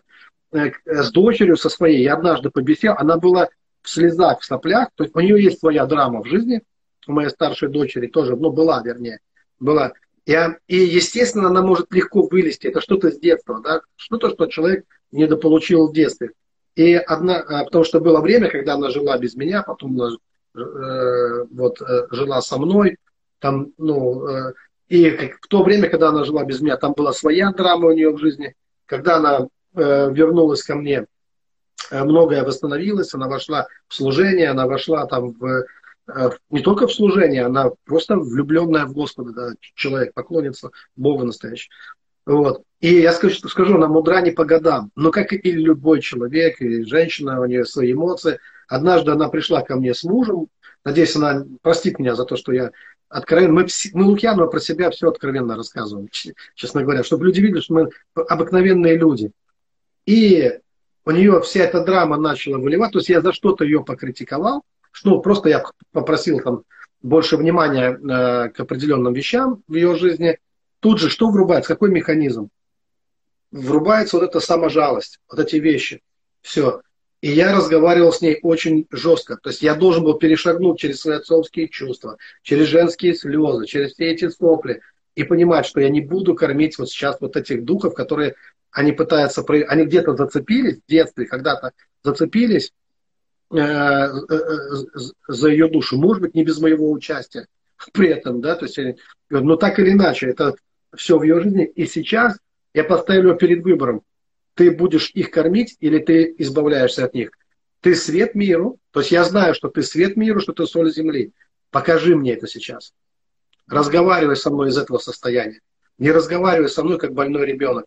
Не разговаривай со мной как отверженный человек. Ты не отверженный человек. Ты свет миру.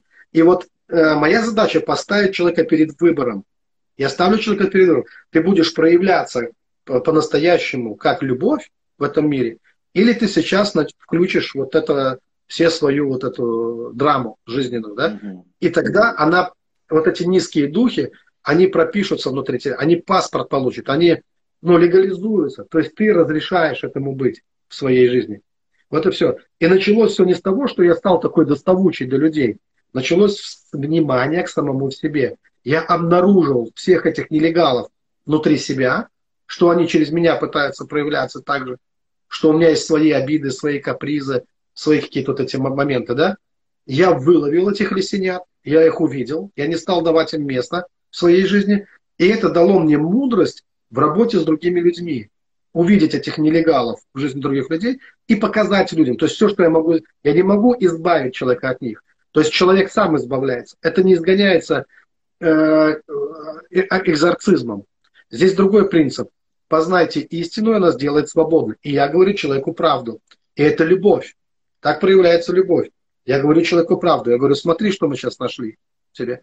У нас была ситуация, когда там один брат нахамил э, сестричкам, и я ему сказал, тебе нужно извиниться. Хороший, благословенный брат. Ну, просто он реабилитант. У него две отсидки ну, в тюрьме, да. Он служит Богу э, со всем этим. И можно его за это, ну, просто, ну, ценный брат в церкви, да, очень. Но у него иногда вот проявляется, выскакивает, как и у многих христиан, кстати. Кто тут без греха, можно сказать, да, в этом смысле. И у него проявилось, он нахамился стычком, даже не заметил этого. Просто прошелся по ним вот так вот. Я ему сказал, извинись. И что начинается? Начинается, люди обычно все действуют, епископы так поступают, я вам хочу сказать, я с епископами общался. Люди разных, они начинают э, оправдывать. Вот это что-то начинает пытаться, что ничего подобного. Я говорю, смотри, вот это. Я указываю прямо это, вот оно. И когда, и когда я слышу, человек говорит, ну да, я там что-то превысил. Вот момент истины. Вот за это я цепляюсь. Я говорю, стоп, стоп, вот здесь стоп. Вот мы, ты это увидел сам. То есть мне важно, чтобы человек, ты увидел оно, что он, оно в тебе проявилось. Давай избавимся от этого. Но обычная реакция, какая у людей? Типичная реакция. Начинается виляние. То есть это вот этот дух, которого поймали за хвост он теперь извиваться начинает. Он, да, но, и после но, знаешь, начинается опять по кругу, какой-то круг оправданий. И вот тогда я говорю, дорогой мой человек, мы не будем здесь с тобой дискутировать. Никаких но, никаких ничего. Либо сейчас ты это выбрасываешь из своей жизни, либо ты продолжаешь дальше с этим жить. И, и тогда вот этот дух, который проявился, хамство, например, или саможалость, или еще что-то, тогда он будет дальше укореня, ну, как бы в тебе множит себя как программа. Как наш фильм «Матрица», помнишь, там этот вирус себя множил, хотел что захватить. Он вот как вот э, маленькая э, раздражительность делает человека с дулюкой вообще таким в результате, когда все его уже раздражает вокруг. И точно так же это. Я говорю, ты либо теперь э, поднимет голову, эта сила в тебе, либо ты, ты ее увидел, ничего не надо, просто избавься от нее. Вот и все. Не, не оправдывай ее, не оправдывайся. Я считаю, что нам не нужно оправдываться ни при каких обстоятельствах. Если мы правы, нас оправдывает Господь. Если мы не правы, то зачем нам оправдываться тогда? Здесь лучше признать, лучше признаться, сказать, да, спасибо, что вы мне это, на, на это показали. Я э, не буду, буду стараться в следующий раз не проявлять вот это. Ну, кстати, себе, вопрос задают, вопрос задают да. такой, а как же новое творение может грешить? Написано же, что мы не грешим. Вот я думаю, что похоже иногда на то, что как люди, знаете, из зоны вышли, да, уже из рабства греха вышли, но продолжают себя вести еще как будто бы на зоне. Да? То есть я думаю, что новое творение, оно уже свободно от рабства греха, но иногда может как бы вести себя вот еще по привычке, да, но это уже не рабство греха, это уже... Я согласен с тобой, дорогой мой брат, э, во Христе, э, новое творение не грешит. Греш... Э, мы грешит, мы же говорили о двойственности в самом начале. Грешит вот то, апостол Павел, значит, не я это делаю, апостол Павел, а живущий во мне. То есть проявилась какая-то сила по привычке, да, проявилась на территории нашего... Фантомные э, боли проявились. Да, проявились. Новое творение, с удивлением на это смотрит. Да, вот бывали да. такие ситуации, ты молишься, и вдруг как полилось из тебя, а твой ум отскакивает в сторону и говорит, это не я, кто это так? Кто так заговорил? Чисто, красиво, с такой любовью, с таким помазанием, с такой мудростью. То есть мы должны вот эту двойственность в себе заметить, она существует что новое творение, оно не знает греха, оно от Бога рождено, оно не косячит, у него нет даже привычки такой, в нем нет. Но мы э, отождествляем себя часто не с новым творением, а мы забываем об этом. И мы по привычке опять, потому что мир силен, и мы нахватались много образов, мы смотрели телевизор, мы смотрели за людьми, мы смотрели на родителей. Тара еще говорить не умели, а уже смотрели. Э, вот как это все. Э, у, у, у меня у детей есть это Sony PlayStation.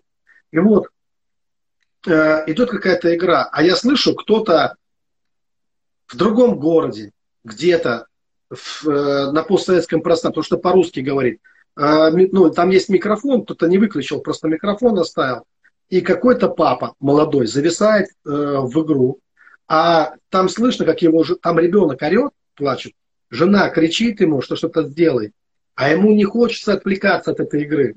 Он же вовлечен в игру. И он начинает орать, да я сейчас его отлуплю, да я сейчас стану, да что я могу сделать, да я выдеру его сейчас. И я слышу там истерика, у меня сердце начинает. Мне хочется позвонить ему и сказать, слушай, ты урод, хотя так нельзя так говорить, иди, ну, успокой свой вариант, оставь ты свою эту игру. Ну, просто вот получается так, что мир силен очень. И человек как под гипноз попадает, под некий гипноз. Это вообще и похоже на, на, на гипноз. Когда человек как зомби повторяет, что в жизни никакого смысла нет, все очень плохо, там э, мы все, все, мы все пропадем, коронавирус нас всех, ну, я не знаю, разные люди говорят бред и так далее. Но это все как самовнушение, как гипноз.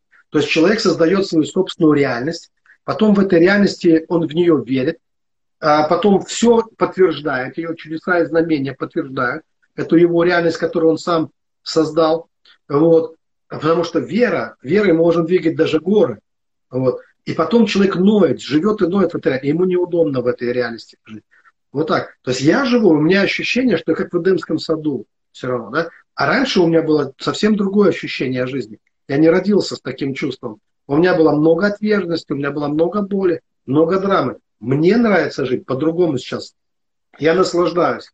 И если кто-то скажет, что это иллюзия, то я хочу сказать, это иллюзия, которая если это иллюзия, почему это можно потрогать, пощупать? Почему это можно пережить? Разве, э, если, ну это, это практическое воплощение в жизнь моей веры. Да. Кто-то воплощает свою веру в жизнь. Да. Да? Я говорю, что вот мне человек там кто-то написал и э, с мыслями о суициде, да, с какими-то. Я говорю, давайте я вас научу, э, как нужно. И человек начинает спорить, да, начинает с тобой спорить. Я говорю, подождите, если бы я хотел, чтобы, э, чтобы у меня были мысли о суициде, я бы пригласил вас провести семинар. Вообще. И вы бы мне рассказали, э, какие у меня должны быть мысли, чувства. И мы бы с вами вместе вот так и пошли бы вешаться куда-нибудь или бросаться с крыш. Э, наверняка. Но у меня нет желания вот жить вот так вот, таким образом в драме, в такой драме находиться. Слава Богу, я оттуда вышел из этой драмы. И мы предлагаем другим, мы ставим людей перед выбором, и человек должен решить, он продолжает находиться в своей драме, в беспокойстве, в сплошном стрессе, он дальше будет себя разрушать, или он прислушается. Он прислушается, и он начнет выходить э, э, из этого состояния. Если человек не слушает, я раз, другой говорю, если человек не слушает, тогда я оставляю его в покое. Все. Опять же, как у Иона, из чрева Хочет Цели, жить ну, в этом, ну, пускай вот его... Конечно. Кстати, я недавно слышал такое, ну, как бы свидетельство, антисвидетельство, но интересный угу. факт. В одной церкви мне рассказали про одну сестру, которая э, боялась, боялась каких-то, знаете, таких заболеваний.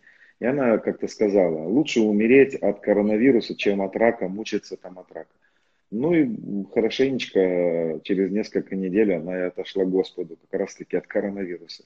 Тут, да, очень дорогие, тут кто что выбирает на самом деле. Хочешь жить, да, знаете, хочешь жить вот здесь, на земле, да, праведники, они на земле жить будут. Вообще-то праведники землю наследуют. А мы все куда-то там в небеса. Ребята, можно жить хорошо здесь. Как?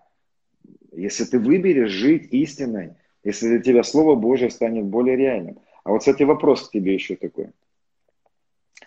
Видишь ли ты такое, что э, падший демонический мир – зачастую пытается выводить людей в беспокойство через затягивание в духовную войну.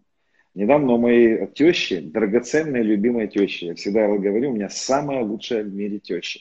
Я никогда не мог понять этих анекдотов про тещу.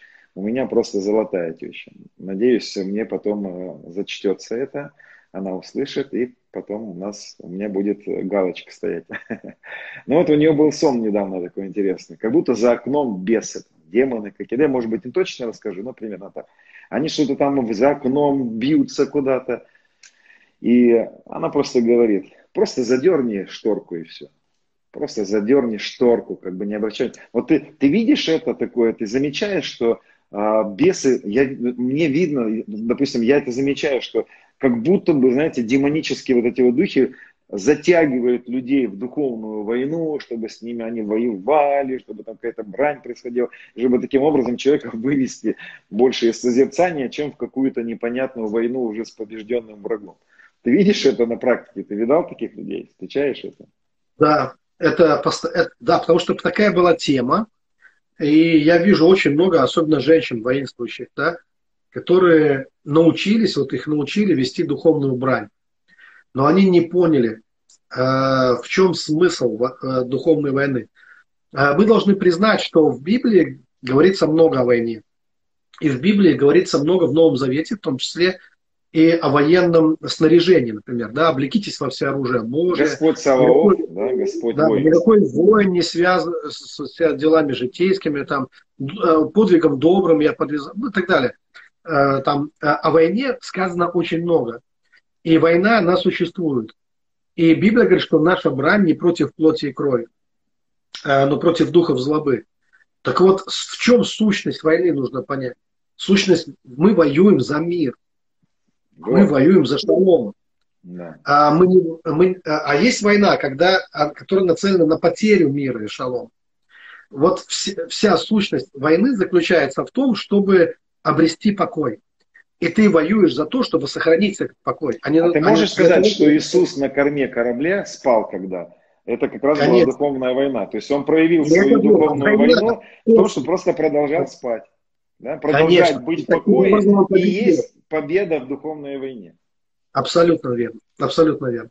Потому что духи, они вот эти знают, что они растут именно в войне с нами. Вот в той войне, виду, в том противостоянии, когда мы начинаем... у них новые погоны им дают, да, когда они связывают у нас. Сатана а, говорит, о, ну, молодцы, ребята, повышаю вас. Смотри, у вас а, получилось связать их в войну. Пример приведу. Вот дух одиночества. Mm. Если человек борется с одиночеством, этот человек тот самый одинокий человек. Если человек перестанет бояться одиночества, он никогда не будет одиноким. Вот просто как пример. А если бы он игнорировал бы или даже исследовал бы один, как, что говорит Писание, испытывайте духом. Он, вот пришло к нему одиночество, он говорит, давай, заходи, посмотрим, а что ты такое, понаблюдаем за тобой. Все, какое одиночество. Он, он, будет, он весело проведет время, одиночество сбежит от него. Невозможно быть одиноким в таком плане. Э, э, у нас говорят так, если начнешь носиться там где-то по деревне, соберешь за собой всех собак. Ты бежишь, за тобой бегут. То есть, и вот так же в этой войне. Бесконечно. А, буквально Конечно, мы сами растим этих духов тем, что мы с ними боремся, постоянным экзорцизмом. Нельзя, нельзя злоупотреблять экзорцизмом каким-то. Не нужно просто это делать такой фишкой, э, как вот христиане это делают. Мы видим, что Иисус, не, я не вижу, чтобы Иисус злоупотреблял этим, что он налево и направо ходил и пытался вызвать каких-то духов же. Когда они проявлялись, он гасил их. Наоборот, он, он, он гасил все. Но я иногда вижу, наоборот, провоцирование каких-то вещей. И не нужно ничего этого провоцировать. Мы должны понимать, что именно люди и являются медиумами дух. Духовный мир никак не проявлялся бы на Земле, вообще никак, если бы не люди, которые его проявляют. То есть, подожди, То есть, подожди, получается, Адам, которому было сказано охранять Эдемский сад, его духовная война, потому что охранять это похоже все-таки на, ну то есть как охранник может выглядеть, да, это нечто, что-то противос... связанное с противостоянием. Охранять надо было от чего-то, да. То есть какая, да. какое-то давление должно было прийти, и Адам должен был охранять что-то, да, что-то отстоять, да. так скажем, да.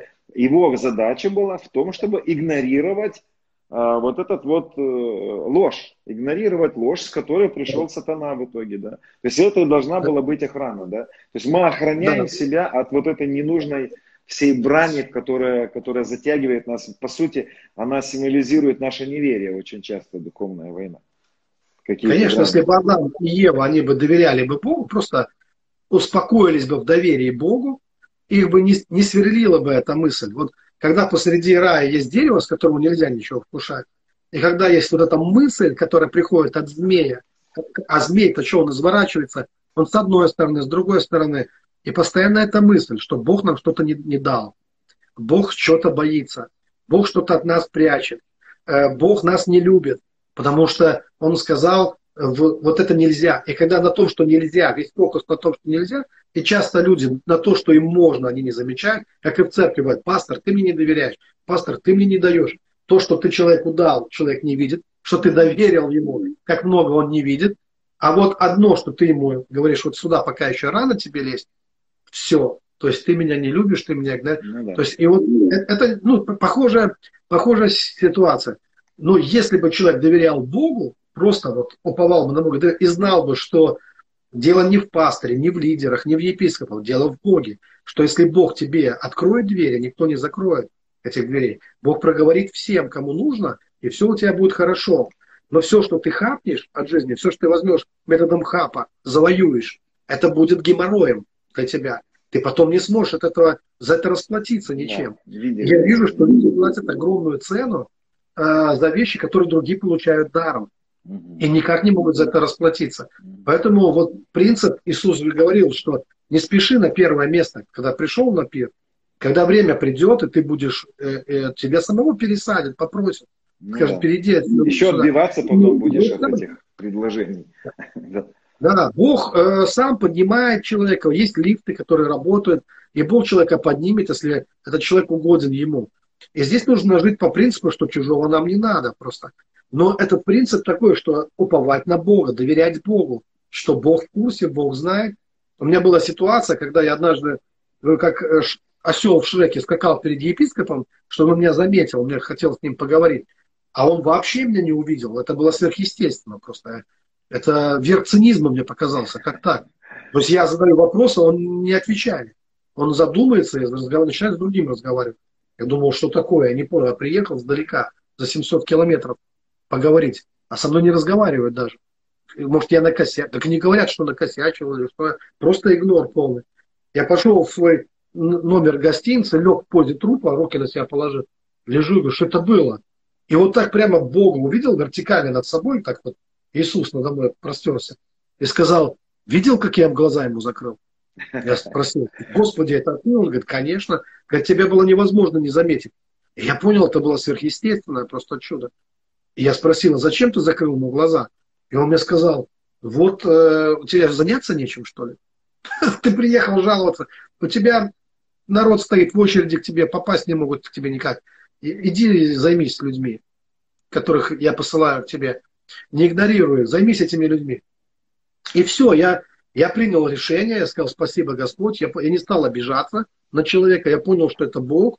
На следующий день епископ таскал меня целый день с собой. Целый день. Он весь день уделил только мне. И все, то есть проблема не в нем была. Мы иногда думаем, что со мной не поздоровались, меня не заметили, меня не позвали, все пошли, меня не взяли. все в ресторан, я дома, все в баню, меня не берут и так далее. Послушай, значит, не надо тебе сейчас это. Вот и все. И не нужно обижаться Друзья, внимательно людей. слушайте это. Да. Значит, не Потому твое время. Ничего не, не твое пропало. время. Да. В свое время все внимание будет только тебе. Вот бывает человек... Что устанешь от этого внимания потом. Конечно, а потом, ну что столько внимания вдруг, да, хлынуло на меня такое. В свое время все придет. Все придет в свое время. Бог в свое время. Бог гордым противится, смиренным дает благодать. Обязательно все вспомнят, все заметят, и дальше будет все. Дальше только надо будет устоять в том, чтобы, то что многие прошли через огонь и воду, но медные трубы не смогли пройти. Когда вот начали все вдруг чествовать, все о них начали вспоминать, и у некоторых крышу сорвало от этого, от избытка внимания. Вот здесь надо тоже помнить, что когда это время... Смотри, то есть ты, можешь ли ты согласиться с такой мыслью, что а, враг хочет разукрасить красками твою проблему?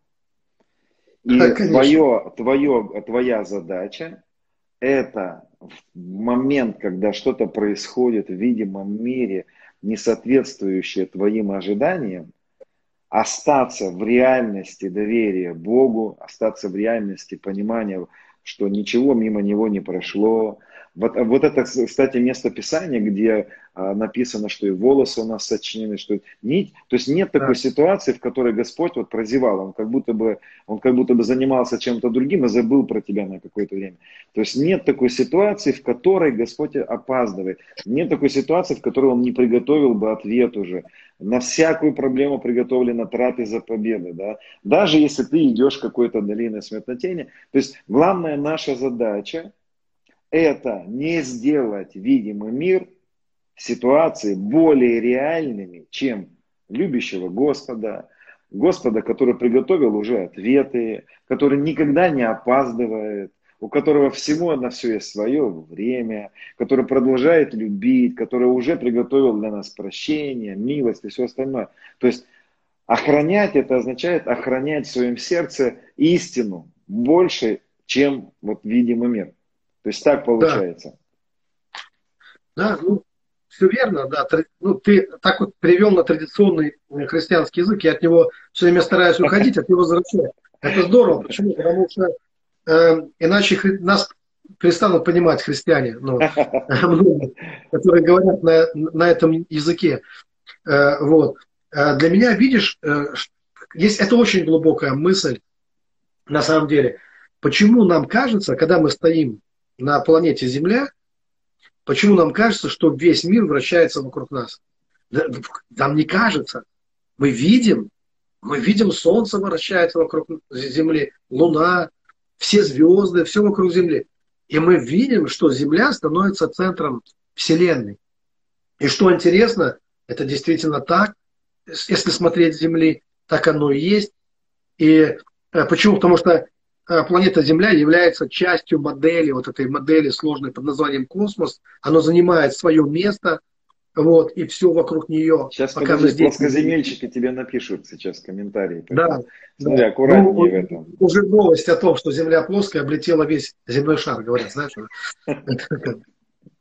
Вот. С точки зрения любого другого места, когда ты станешь на позицию другого места, да, или, скажем так, на позицию другого человека, то тоже все вокруг вот этого места вращается.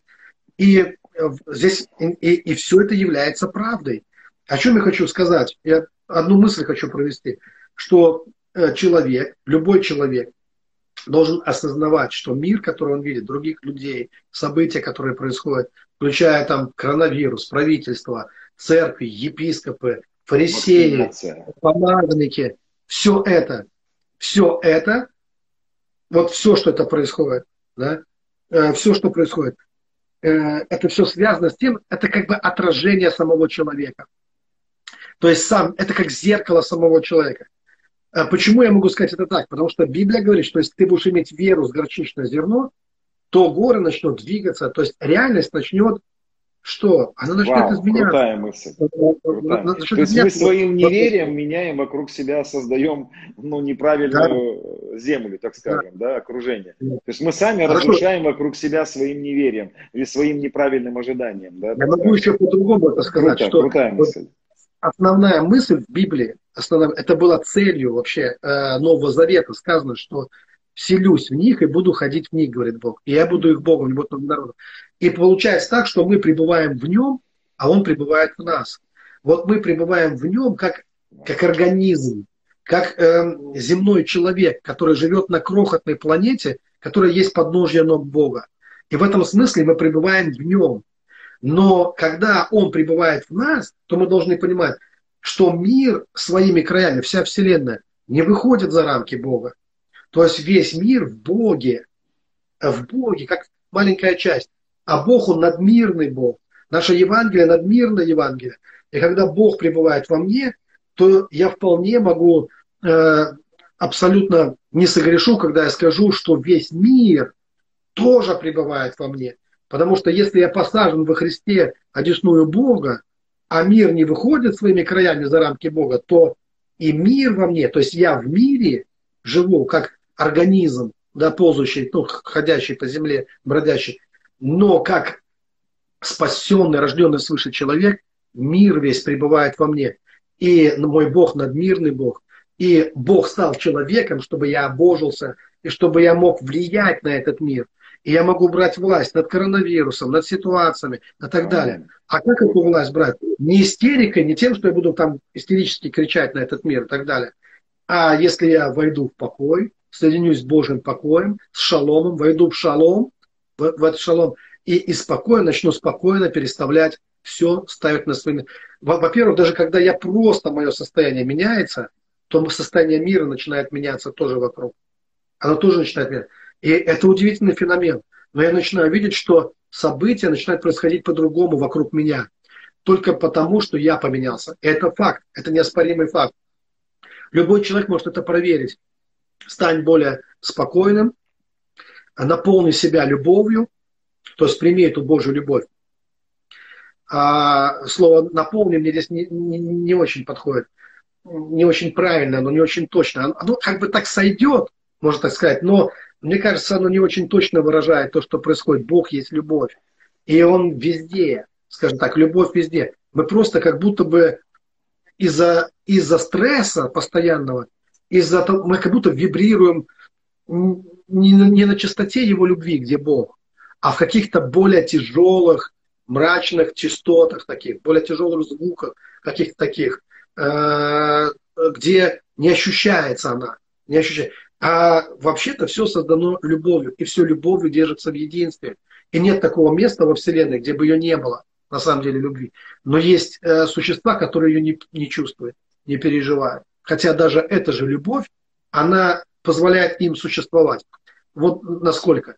Ну, как, скажем так, э, глупые мысли в голове человека не отменяют совершенство нейронных связей в его мозгу, правильно? То есть у него может быть совершенный мозг и глупые мысли. Ну, То есть он может думать, как блондинка, ну, я имею в виду... Э, Все а, не хочу сразу, да. Да, да. Да, благослови Бог всех блондинок, да, и у меня свои есть тоже. Я имею в виду, ну, я имею в виду, что ну, мы поняли. За блондинок в смысле сбили сразу, да? Я имею в виду, что есть свои замечательные и дети, и, и, все. Ну, не, не вопрос, все нормально. Нас да, да, да. Вопрос в чем, что человек может думать только о, шмот, о шмотках, только о каких-то вещах, да, и вот уникальность нейронных связей, ну, столь сложная, созданная Богом программа, которую Бог ему дал, она может обслуживать просто вот, ну, работать как калькулятор, ну, всего лишь какой-то, да. Но это же не отменяет того, что мы пользуемся собой так, э, как лузеры, да, когда Бог вложил в нас огромный потенциал. Вот. Я вот однажды задумался о, о тем, что в нас живет, даже природно, если посмотреть, в наших генах, там э, наши предки, это те, кто научились выживать. Э, нас бы не было бы, если бы наши предки не научились выживать. Мы бы не родились просто. Мы потомки тех, кто выжил, кто прошел не только через коронавирус, там такая была чума была, там такие войны были, такая резня была, там потоп был, там что только не было. Все это было, и они выжили. И вот голос их до сих пор в нашей крови. Голос этих тысяч тысяч наших предков, которые научились всему. И вот сидит человек, у него газ, у него электричество, у него там стиральная машина дома, у него все. И он ноет, как я выживу. И я, мне кажется, все предки смотрят на тебя и говорят, вот это облако светлый, ну ты даешь вообще. А мы как выживали. И главное, что они же в нас все присутствуют генетически, они присутствуют. Их ангелы толпой ходят за нами, да, без дела. Они могут справиться с любой задачей. Они в более трудные времена выживали. И для них не было проблем. И здесь как раз вопрос неверия нашего. Вопрос того, что мы не понимаем, какие ресурсы Бог нам предоставил на самом деле. И я уже не говорю об этом облаке свидетелей. У нас есть сам Господь. У нас есть престол, к которому мы приходим, престол благодати.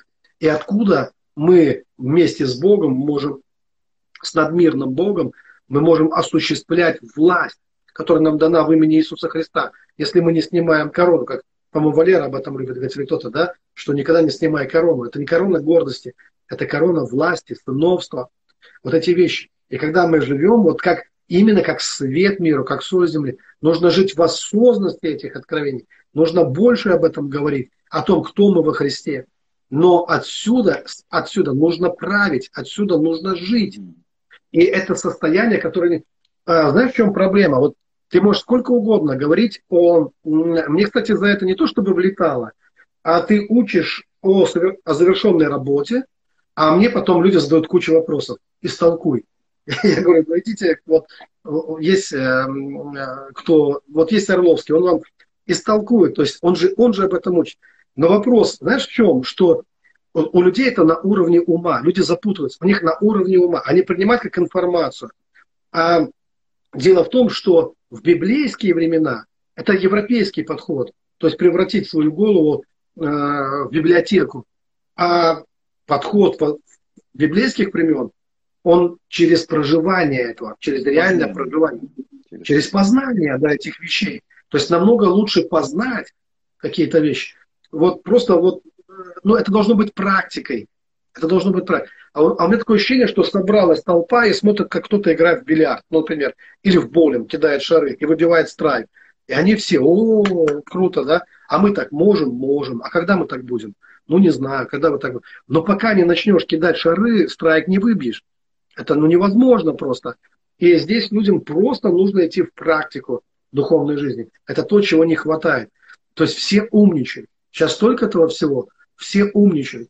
И я Видишь, как у нас, просто... у нас сегодня обилие, обилие разных практик, поэтому люди да. родились в разных практиках и запутались уже в них на самом деле. И все угу. подтверждены различными какими-то э, писаниями, и книги написаны. Мы, кстати, недавно, вот я честно признаюсь, кто-то может обидеться, у нас была библиотека в церкви.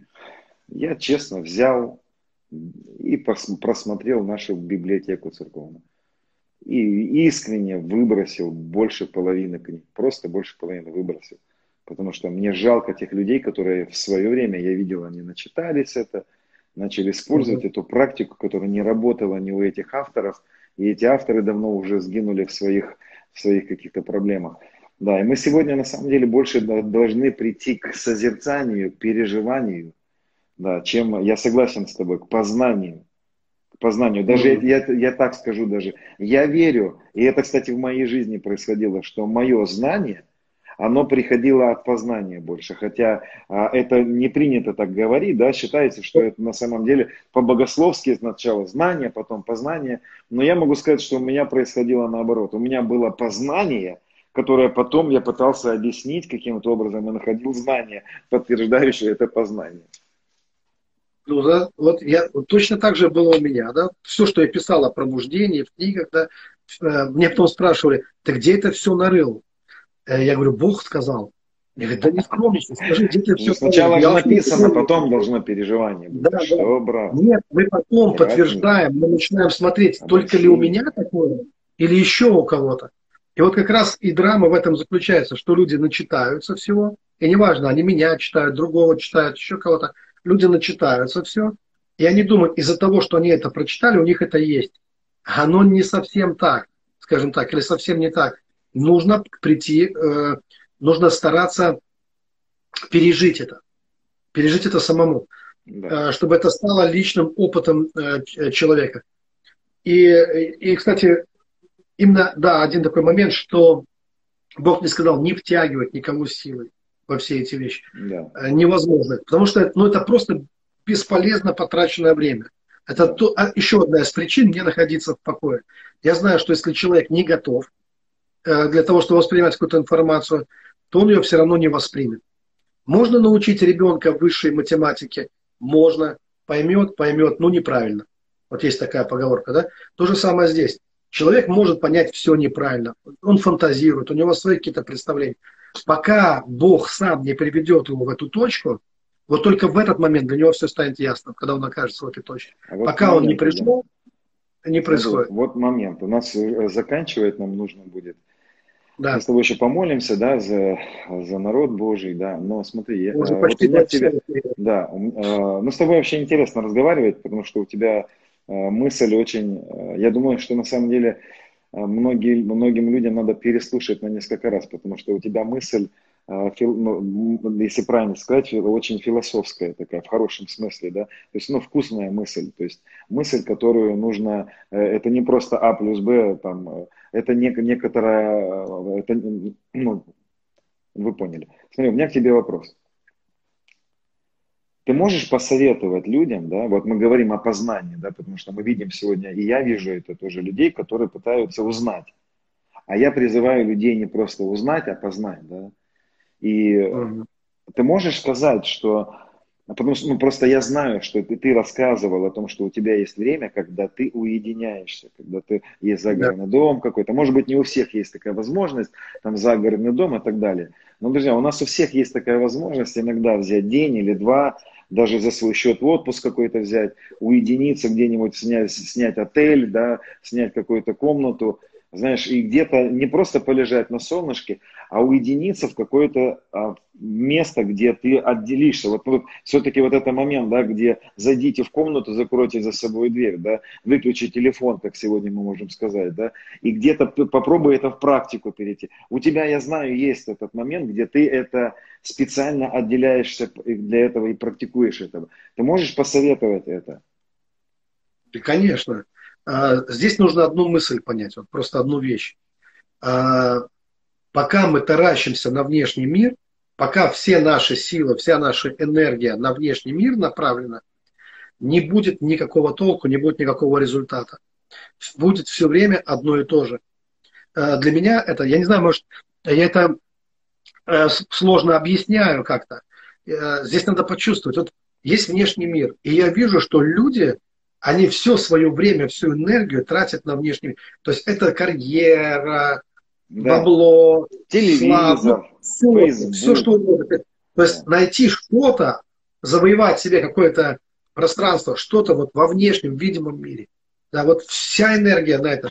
Это делать нас слепыми. Люди перестают видеть духов, ангелов, Бога, слышать все остальное. То есть духовный мир не видим. Почему? Потому что он остается где-то в слепой зоне. Он да. остается, ну, но он нереальный остается. Он, конечно, он, человек не воспринимает его как, как реальность. Для него какая-то фантастика. Он вообще не понимает, о чем идет речь.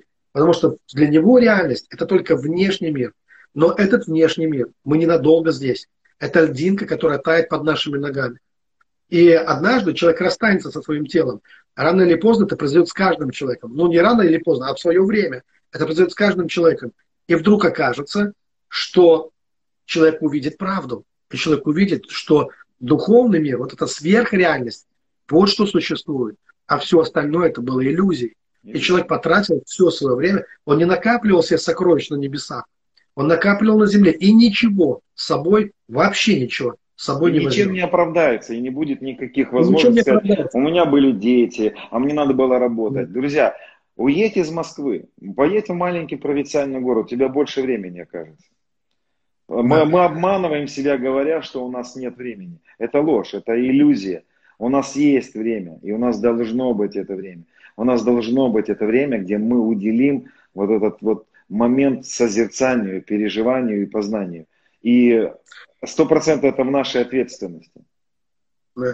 А поэтому вот э, и как раз мой призыв к тому, что надо, надо больше смотреть именно в духовный мир, а не в материальный. Потому что духовный мир – это мир причин, Потом там все знания, вся мудрость, вся сила, все ресурсы, вообще все для жизни и благочестия находится там. Люди спрашивают, вот Бог нам дал все для жизни и благочестия. Где? Люди спрашивают, где оно? Вот я живу, где все, что нужно? Все, что нужно в духовном мире. Надо идти туда. Там Бог все там оставил.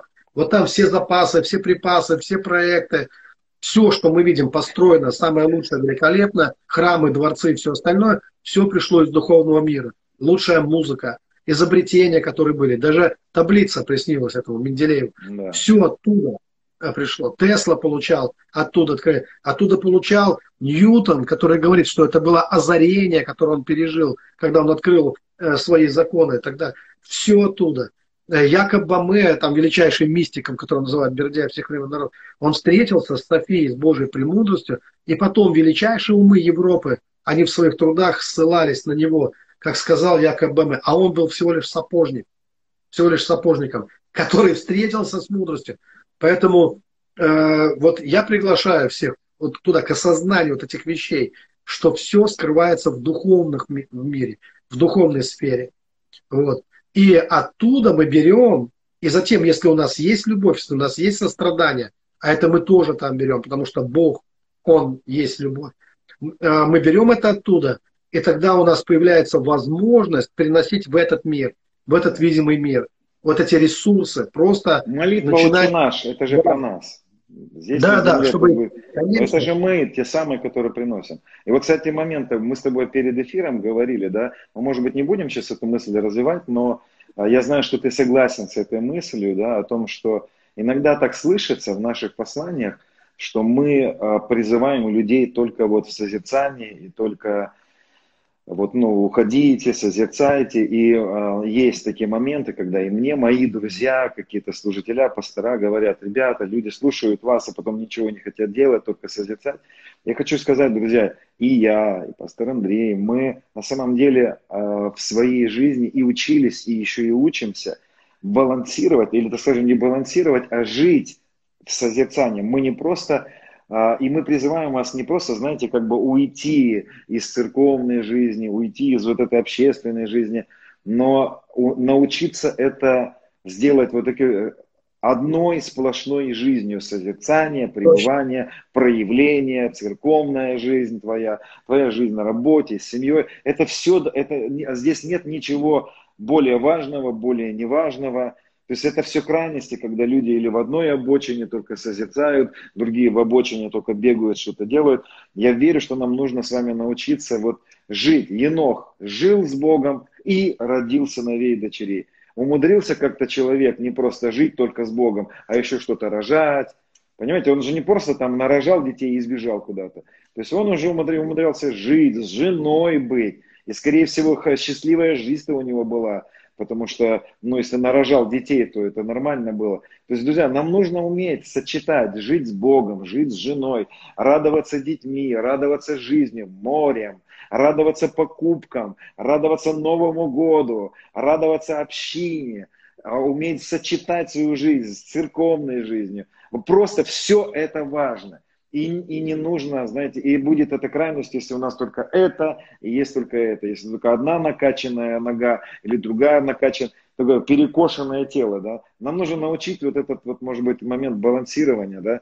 Я знаю, что у тебя, ты мне сказал очень важную мысль какую-то перед э, эфиром, что это даже не жизнь в балансе, это просто и есть жизнь, где ты живешь с ним, что-то проявляешь. Изнутри наружу мы должны жить, жить должны, да жить. И более того, уход из социума, из общества, из церкви, это, это прекращение духовного роста. 100%. Потому что Бог создал этот мир, и это тренировочная площадка для нас. Ты не знаешь ничего о своем эго, пока ты не сталкиваешься с другими людьми. Пока кто-то не наступит на это эго, на твое. Мы не знаем, что оно у нас есть. Мы думаем, что мы идеальны, когда спим зубами к стенке. Но когда ты э, оказываешься в социуме, то он показывает и обнаруживает тебе, то есть оказывается, что ты не один, ты не пуп земли, что не только ты рожденный свыше, не только у тебя корона, а таких любимых Богом их очень много. Вот, скажем так, да. И здесь твое эго может начать пищать. Оно могут обнаружиться такие вещи, которые ты не подозревал в себе. И это позволяет тебе очиститься от этого всего, глубже идти в, э, в поиск Бога. Люди, которые нам даются, и обстоятельства, которые нам даются, они даются Богом для нашего духовного возрастания. И ничего другого в нашу жизнь не приходит. И для нашего благословения. Это благословение. И для нашего благословения, да. Мамочка кормит ребеночка грудью, да, и кажется, нет времени с Богом побыть. Друзья, а что мешает, если Бог внутри нас в этот момент? Хозяйка Конечно. режет колбаску, режет салатика. И это же тоже, в это же самое время, это и социум, ты в социуме, ты что-то делаешь. И в это же время ты можешь уже научиться кайфовать Богом, который внутри тебя 24 часа. Ты кормишь свою лялечку и уже научился кайфовать в это время. Ты и здесь, и там одновременно. И это, это процесс, к которому нам нужно прийти. Мы и здесь, и да. там. Мы, если бы Господь хотел бы нас забрать на небо, Он бы уже так это сделал. Поэтому Он нас оставил здесь, чтобы мы и с Ним пребывали, и проявляли вот это, эту жизнь, э, которая, Точно. знаете, как плод, да, познайте меня и принесете много плода. Если прибудете во мне, а я в вас, это же речь идет, вот о чем 15 глава Евангелия от Иоанна, по-моему, 4 стих. Прибудьте во мне, и я в вас. Это же вот это и есть, речь идет об экстазе любящего Бога, пребывании, и принесете много плода. То есть это нельзя сказать, это лучше или это лучше. Это такое, это кайф, и это кайф, и это кайф. Абсолютно согласен, да. Ну что же, хорошо, помолимся, наверное, да? Да, давай, давай. Вознеси молитву. Хорошо, дорогой Куда еще мы, да. мы призываем Твое святое имя. Ты достоин принять всю честь и славу и хвалу. И мы молимся о том, чтобы Ты проявлялся в нас, а чтобы мы были всем тем, что Ты хочешь, Господь. Чтобы Ты мог проявиться, чтобы мы транслировали небеса на эту землю, чтобы мы транслировали Твою любовь, искренность, чистоту, святость, чтобы мы транслировали, Господь, и были Твоим светом на, в этом мире.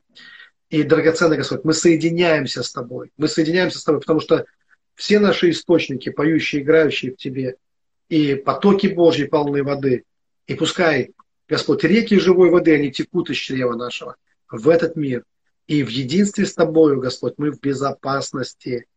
И Ты окружаешь нас сзади и спереди. Ты посылаешь тысячи ангелов в нашу жизнь, чтобы они помогали нам. Мы благодарим Тебя за Твою любовь, за Твою милость. И мы знаем, что когда Ты благословляешь нас, у нас все в жизни будет хорошо. Поэтому благослови нас прямо сейчас. Благослови всех, кто смотрит, всех, кто слушает. Благослови сейчас. Нам нужно срочно прижаться к Иисусу, получить Твое благословение, Господь, на нашу жизнь.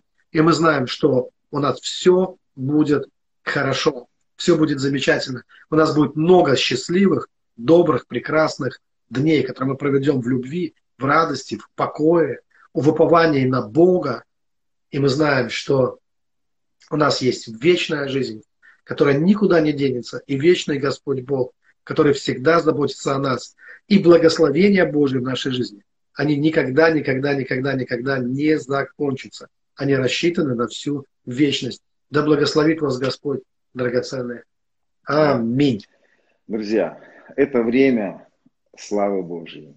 Это время, создавайте вокруг себя этот, э, этот мир блаженства. Я не знаю, кому я сейчас это скажу, напоследок слово знания. Я просто слышу, что есть человек, который потерял близкого и не может отпустить. Отпусти его и просто продолжай жить. Я слышу, что у какого-то человека есть чувство вины. Как я могу жить, если он ушел, этот близкий человек у меня? Я не могу жить, я чувствую вину. Отпусти, продолжай жить. И ты увидишь еще многие счастливые дни. И просто принимай папину любовь. И, друзья, спасибо вам за этот эфир. Андрей, спасибо тебе за эту привилегию с тобой общаться. Очень вкусно было, много было вкусного мяса. Друзья, я призываю вас э, э, э, служить финансами для тех людей, которые сегодня на самом деле Господь поднимает. Вот конкретно я сегодня призываю, да, вы можете поучаствовать в жизни нашего драгоценного гостя. Вы можете узнать у него, я уверен, что у тебя есть на Фейсбуке, да, в других каких-то мессенджерах. Можно найти тебя, связаться с тобой, спросить, как можно сделать перевод какой-то. Друзья, Помните, что а, Авраам, он принес благословение к священству Мелхиседека.